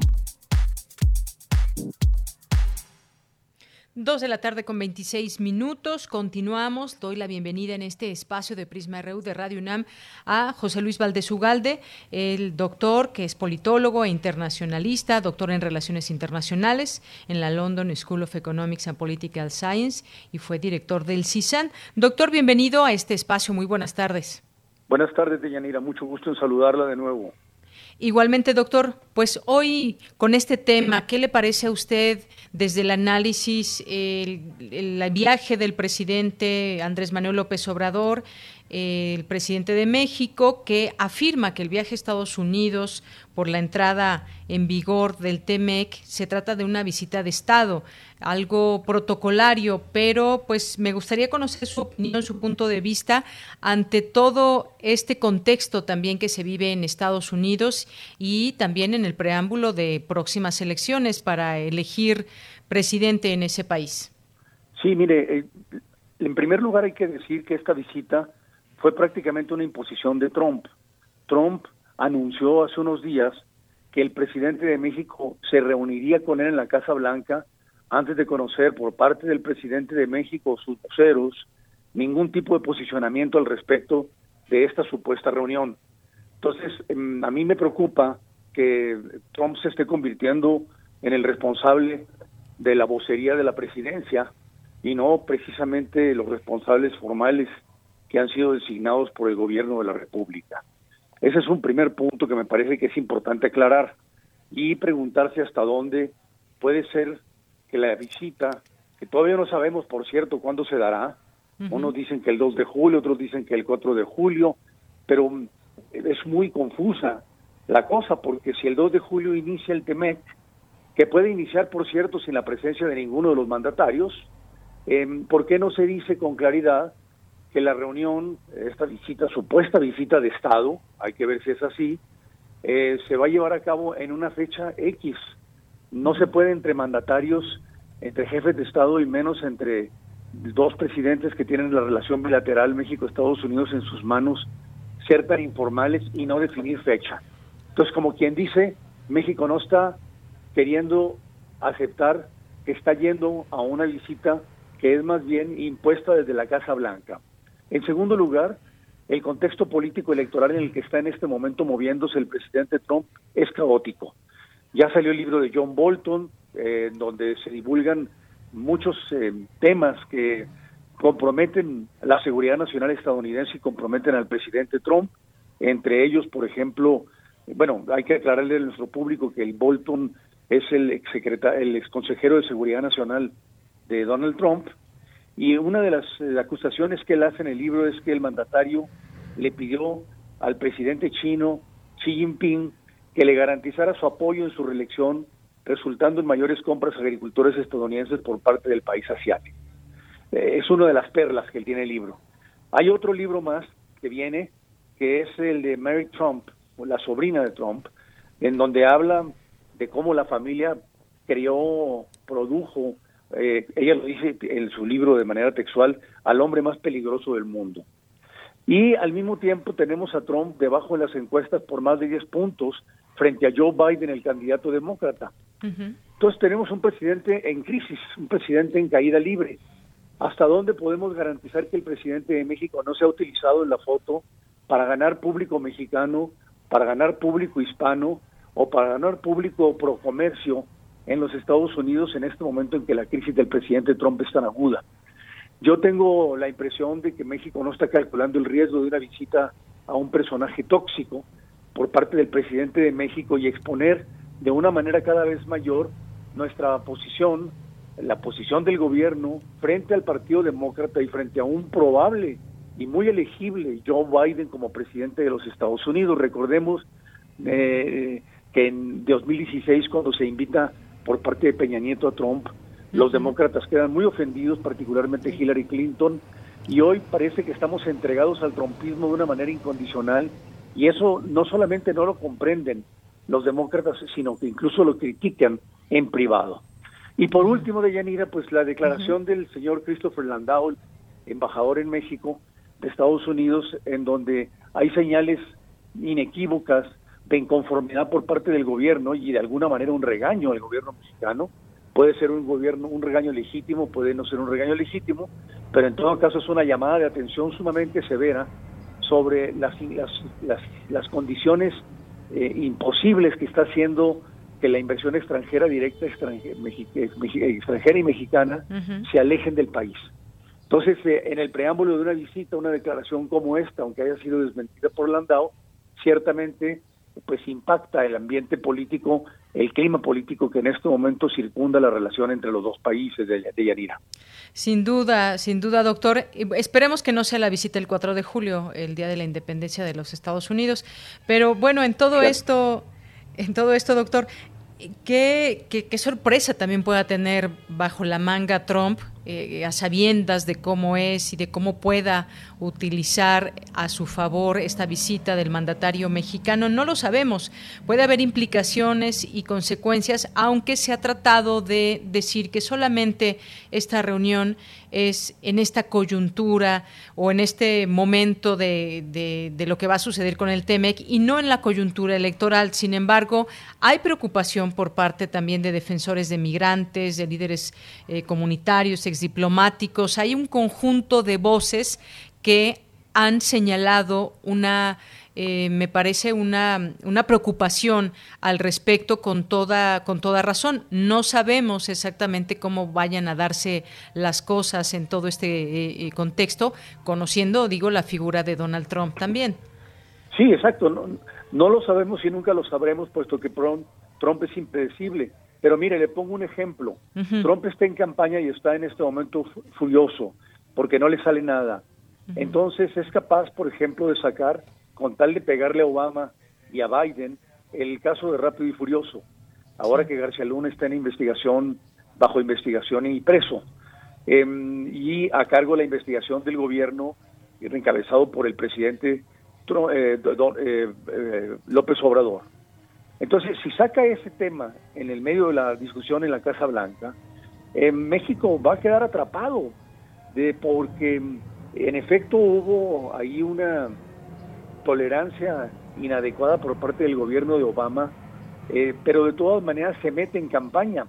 López Obrador estaría siendo involucrado en la campaña en contra de Biden, porque Biden como vicepresidente de Obama tuvo que haber sabido lo de Rápido y Furioso.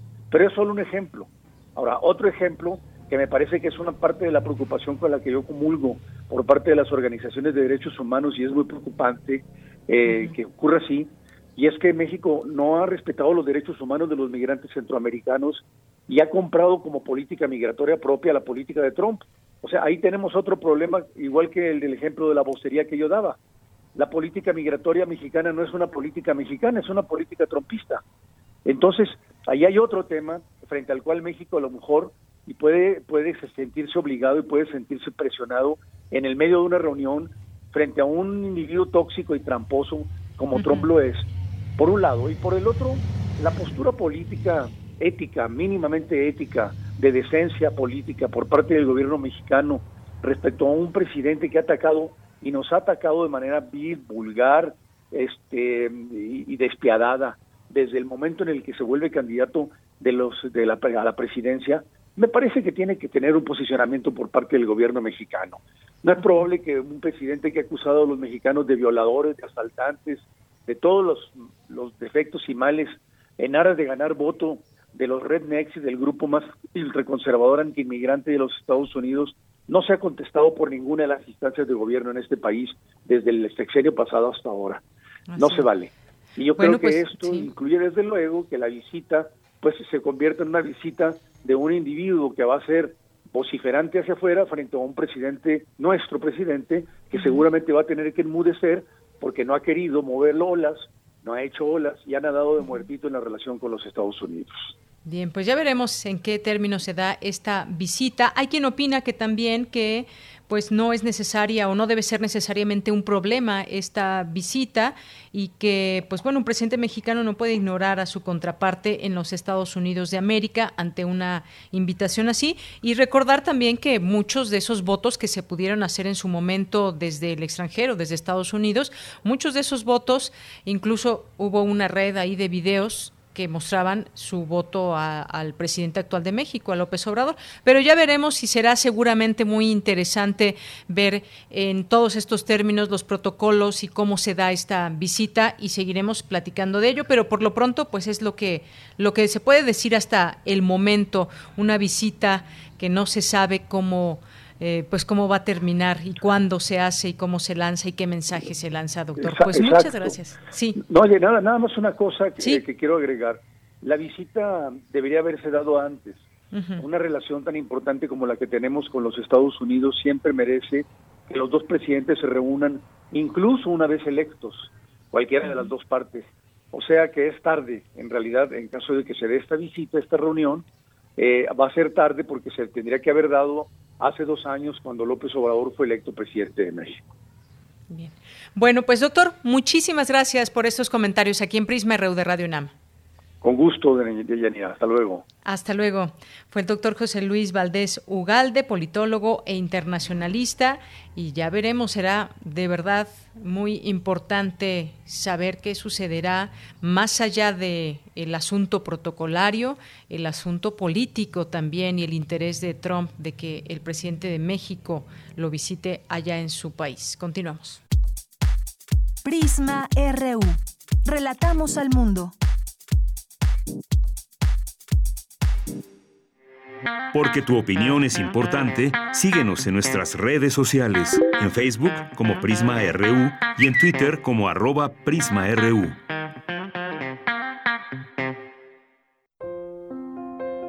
La Coordinación de Difusión Cultural UNAM y Radio UNAM presentan Aire. Arte. Cultura. Ciencia Sociedad. Reflexión. Aire para días difíciles.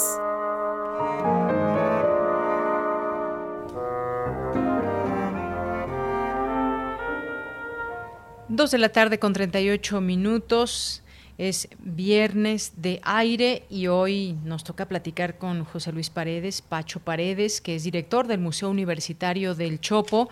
Pacho, ¿cómo estás? Muy buenas tardes. ¿Qué tal? Buenas tardes, Yanira. Mucho gusto saludarles en aire. Exactamente. ¿Cómo estás? ¿Todo bien? Todo muy bien. Muchas gracias. Qué bueno. Hoy hay actividades que podemos seguir a través del Museo Universitario del Chopo, un proyecto, varios proyectos. Cuéntanos, por favor. Sí, eh, bueno, sí, tenemos una eh, extensa programación a partir del confinamiento de mediados de marzo, eh, a la distancia, a través de la página web y nuestras redes sociales del, del museo. Ahora, en particular, este, en el día de hoy está arrancando un proyecto que se llama Alrededor del Museo y pues prácticamente es una forma de apoyar a las colonias o los barrios alrededor del museo, adyacentes al museo. De entrada, pues todos los museos en el mundo, casi todos, han tenido siempre como dispositivo una relación o una influencia en los barrios donde se establecen los museos.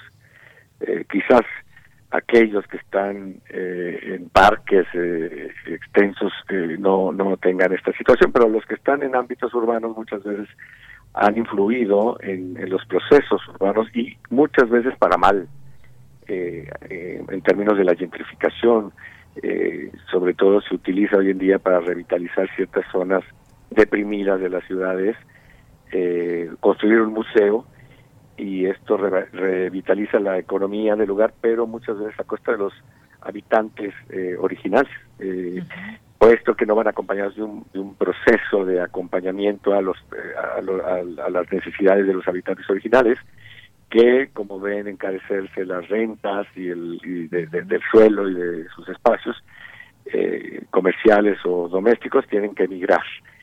Y este, desde luego la zona se recupera para el público externo de hecho, este modelo de gentrificación es muy interesante, digamos, es lo que sucedió en el Soho de, Nueva York o en el East Village o en Pilsen en Chicago. Eh, el modelo es mucho que alguna vez una amiga investigadora me lo compartió.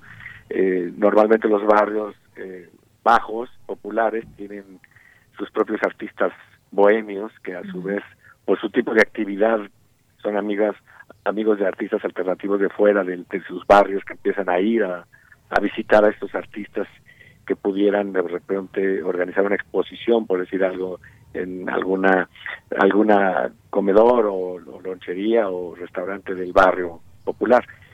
Y el artista alternativo a lo mejor va y, empieza a rentar un departamento por ahí para empezar a, a utilizar esos espacios baratos pero a su vez el artista de fuera trae otros agentes de, eh, compradores de arte o, gente interesada en el arte pero con más dinero que llega y en lugar de rentar un espacio para vivir ahí compra el edificio digamos entonces digamos esta especie de caricatura ilustraría lo que es este proceso de, cambio eh, cuando los barrios populares empiezan a, recibir a los artistas de, eh, a los desde las distintas disciplinas.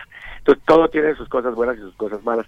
Todo esto es un poco para decir cómo los museos tenemos, además de la responsabilidad de programar arte, eh, una responsabilidad con el entorno, con los habitantes del alrededor. Y en el Museo Universitario del Chopo esta historia es de origen, desde su fundación ha estado siempre muy vinculado a lo que sucede en los barrios adyacentes.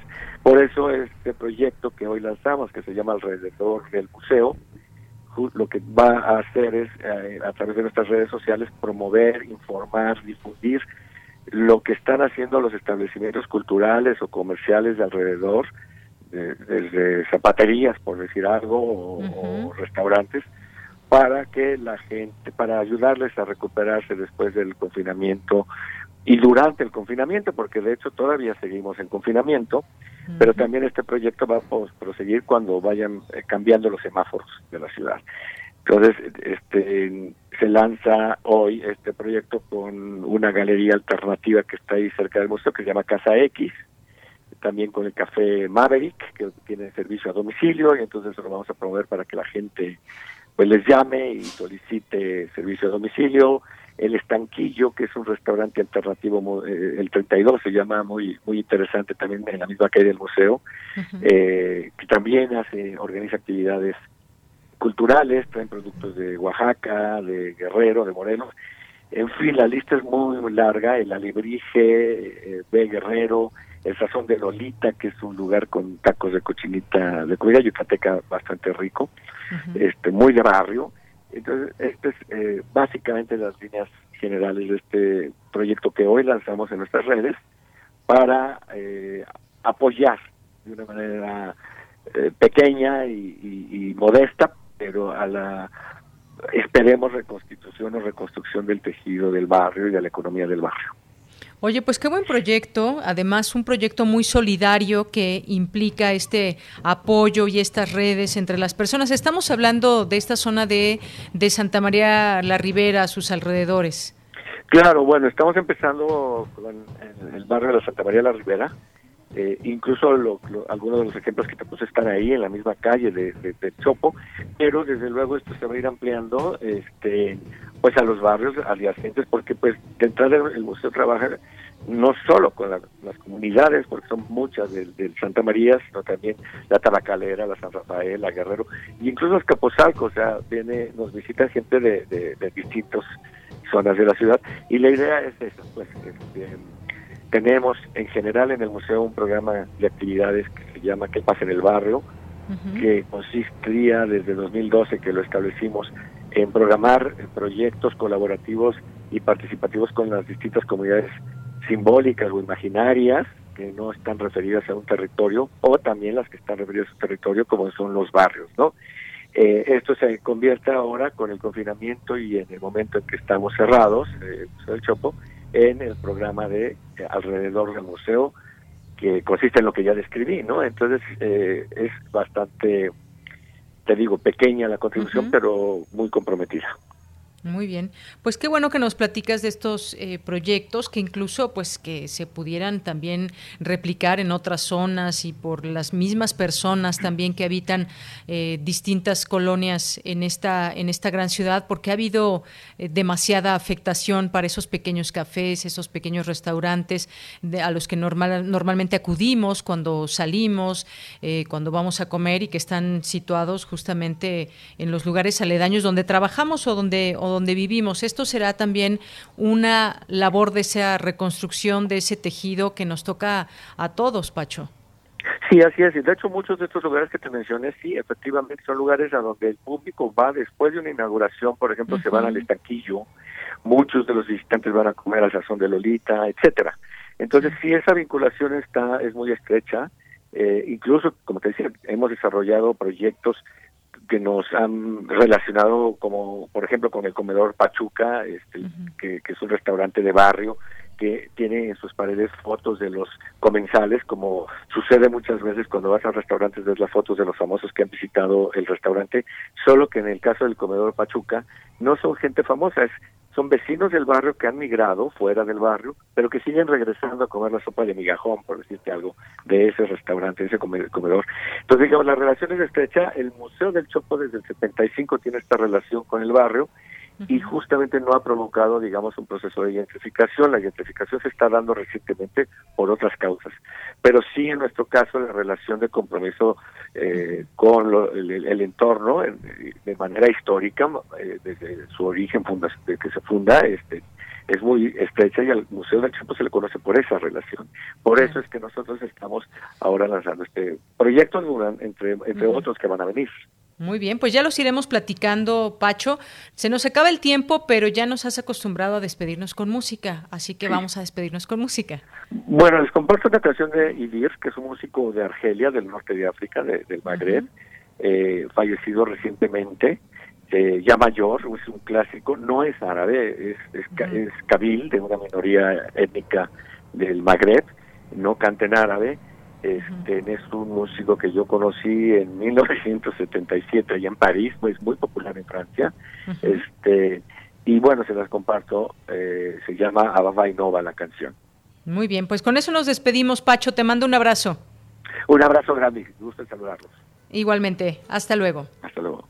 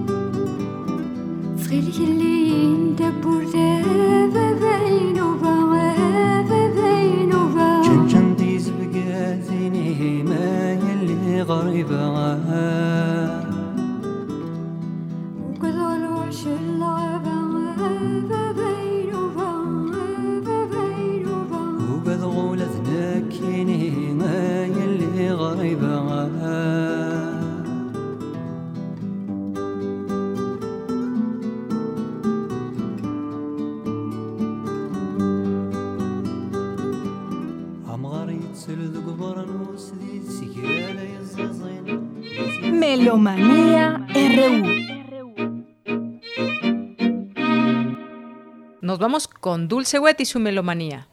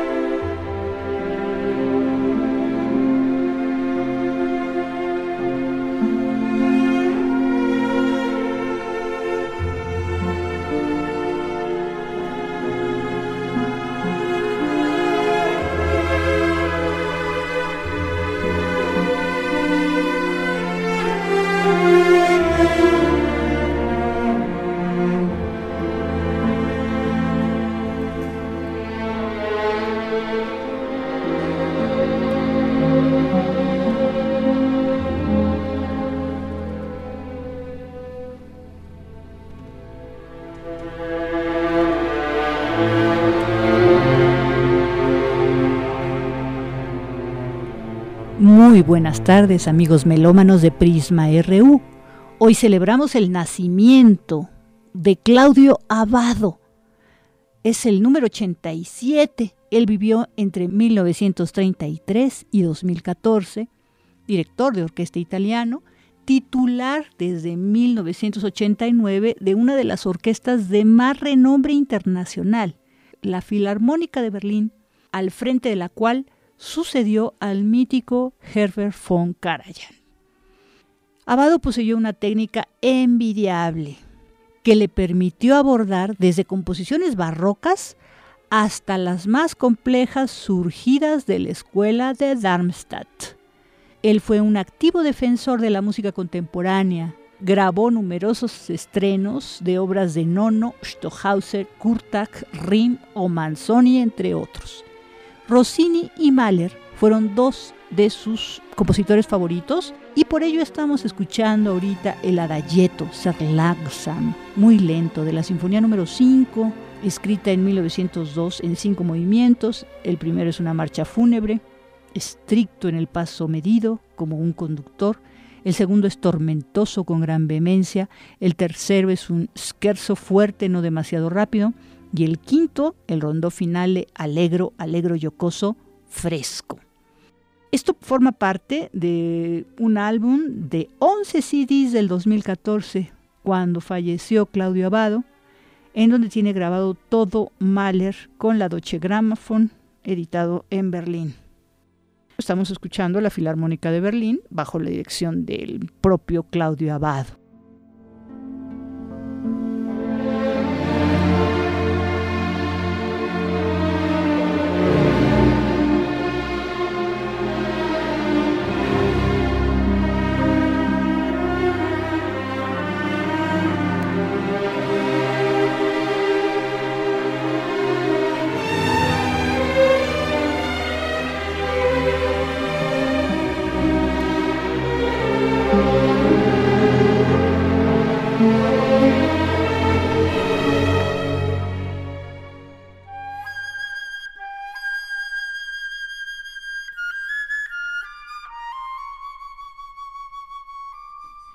Y ahora viajaremos en el tiempo. Recordaremos que en 1284, un día como hoy que se celebra el Día de San Pedro y San Pablo, en Hamelin, Alemania, suceden los hechos de la leyenda del flautista de Hamelin. ¿Recuerdan la historia en donde 130 niños fueron raptados o reclutados? Recordemos, la ciudad de Hamelin estaba infestada de ratas y todos hicieron grandes promesas al flautista que se ofreció a liberarlas de ellas. Él tocó su flauta y todas las ratas le siguieron hasta morir en el río. Cuando el flautista regresó para recoger su dinero, lo prometido les pareció mucho y se negaron a pagarle. Entonces el flautista tocó de nuevo su flauta, pero esta vez los niños lo siguieron hasta una gran cueva en una montaña de la que no regresaron jamás.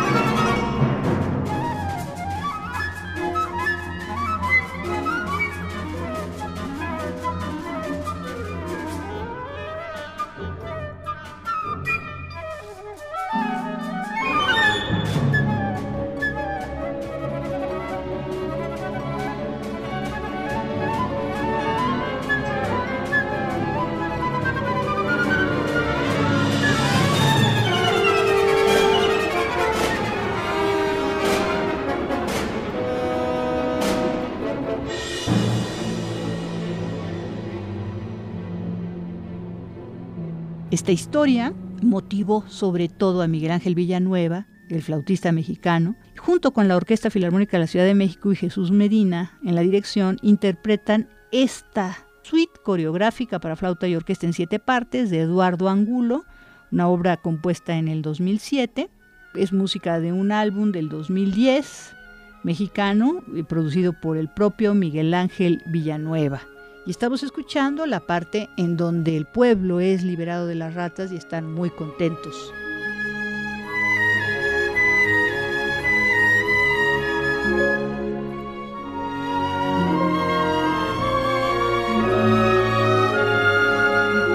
Bueno, pues ellos no quisieron terminar como tal y cual la leyenda dice, sino que pusieron una perspectiva de un final feliz en donde vuelven a negociar con el flautista y se le paga todo y regresa a los niños a Hamelin.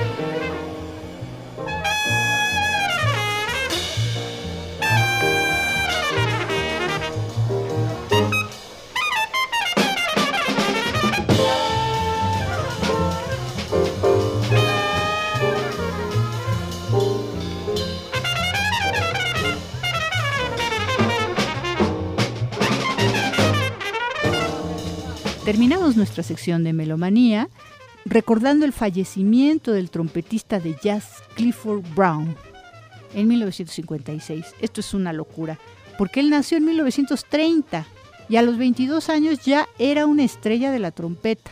Con el vibrafonista Lionel Hampton realizó una gira europea muy exitosa y comenzó a grabar a los 23 años.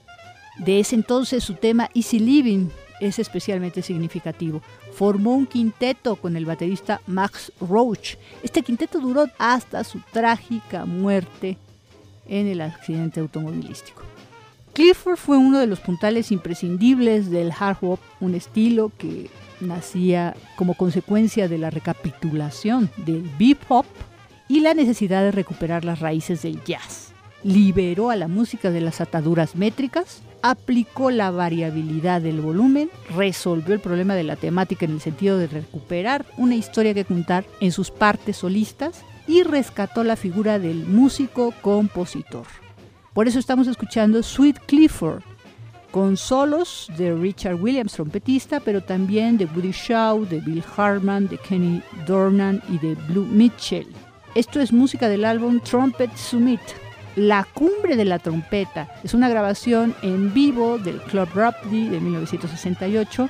Es un tributo a Fats Navarro, Clifford Brown y Booker Life con Lonnie Smith al piano, Peck Morrison en el bajo, Walter Peckins en la batería, extraído de una noche en vivo en el Club Rhapsody en Jamaica Queens, New York, en mayo de 1968. El disco es español del 2005 del sello Fresh Sound Records.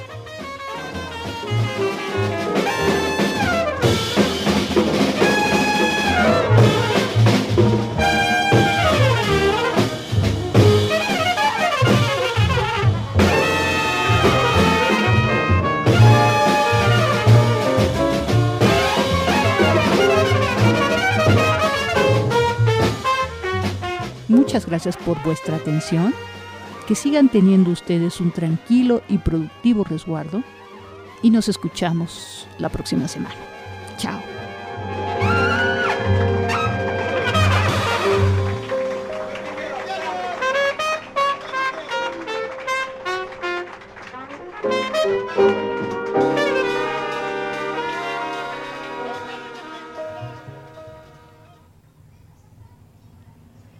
Bien, pues llegamos así al final de esta emisión. Muchas gracias por su compañía. Hace unos minutos el vocero de la Fiscalía General de Justicia de la Ciudad de México, Ulises Lara, informó que ya eh, se tiene información derivada de entrevistas de los 12 detenidos de este atentado a Omar García Harfuch, estos sicarios que procedían de Ciudad de México, Nayarit, Chihuahua, un colombiano entre ellos también, de Guadalajara, de Guerrero, de Michoacán.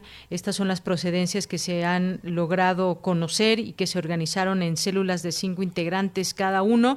Fueron reclutados desde el 25 de junio y bueno, pues ahí está esta información. Seguramente el lunes le tendremos más información de lo que surge el fin de semana y no sé si nos dé tiempo, Dani, pero pues eh, queríamos presentarles un poquito de una eh, canción de Queen, porque este domingo 28 de junio se conmemora el Día Internacional del Orgullo LGBT, también conocido como el Día del Orgullo LGBTI a nivel mundial. Pues sí, aunque es un poquito, escuchamos a Queen, que esta es una también de las banderas y de la música eh, relacionada con muchos temas también de la comunidad. Bien, pues muchas gracias, gracias al equipo, Daniel Olivares, Denis Licea, Arturo González, a todos en casa. Soy de Yanira Morán, hasta, hasta mañana, no, hasta el lunes. Buenas tardes.